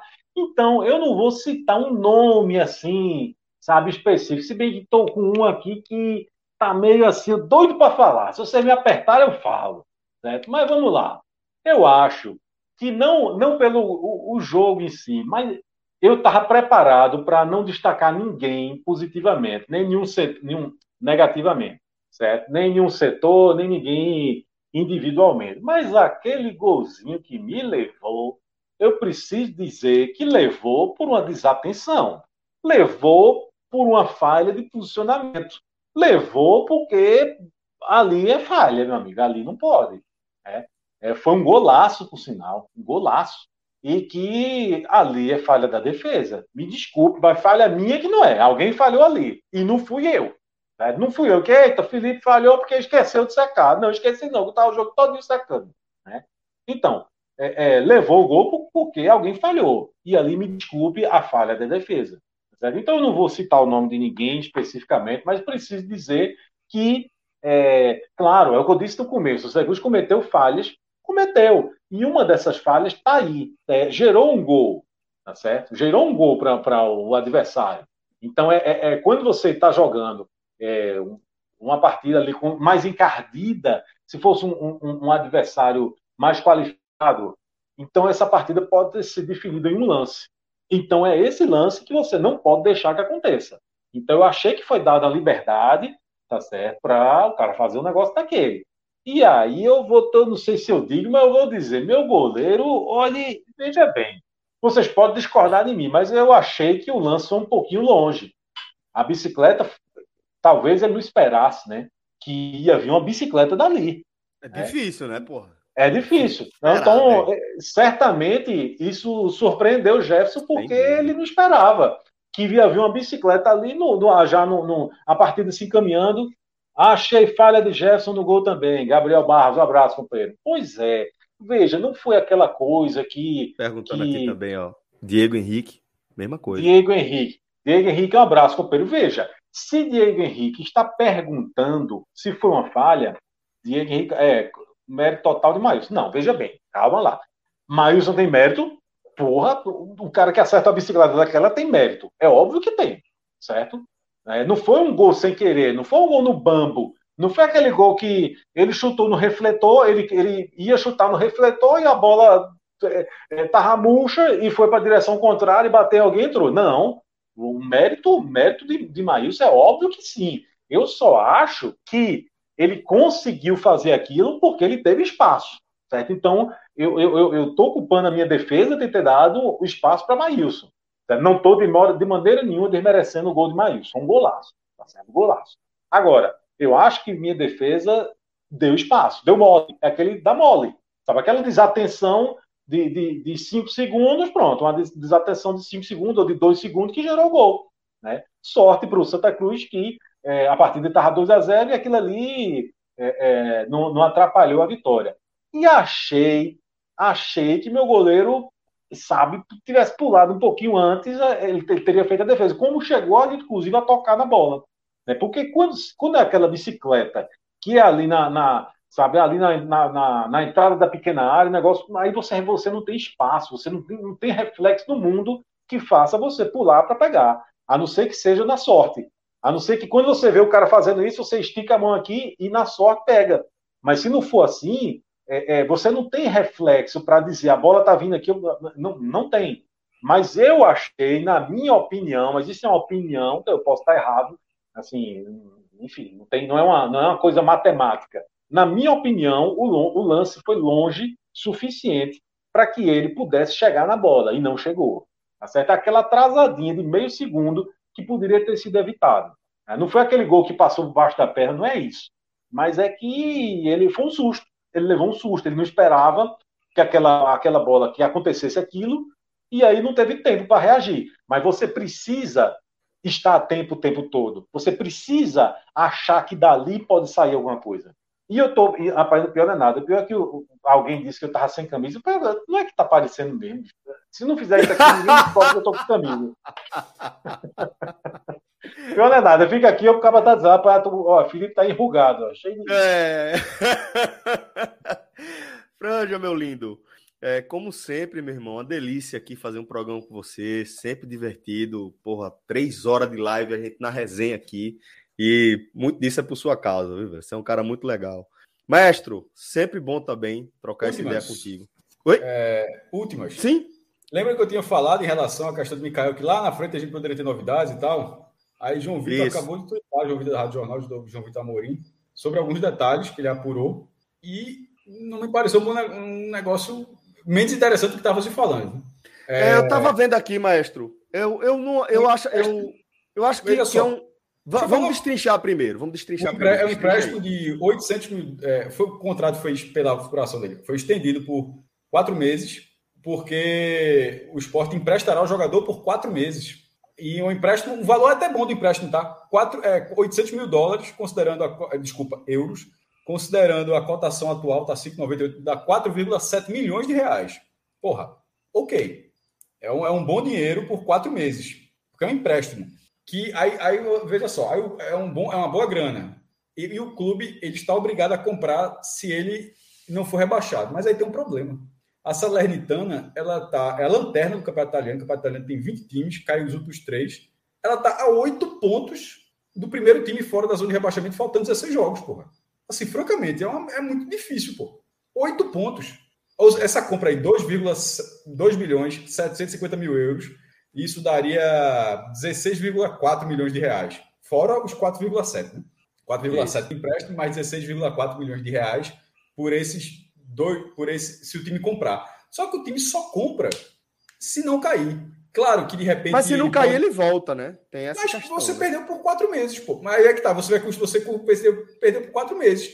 Quatro meses, euros, né? eu, eu, eu, achei o negócio agora. Ou compra ou não compra. Eu não achei o melhor negócio da história, não.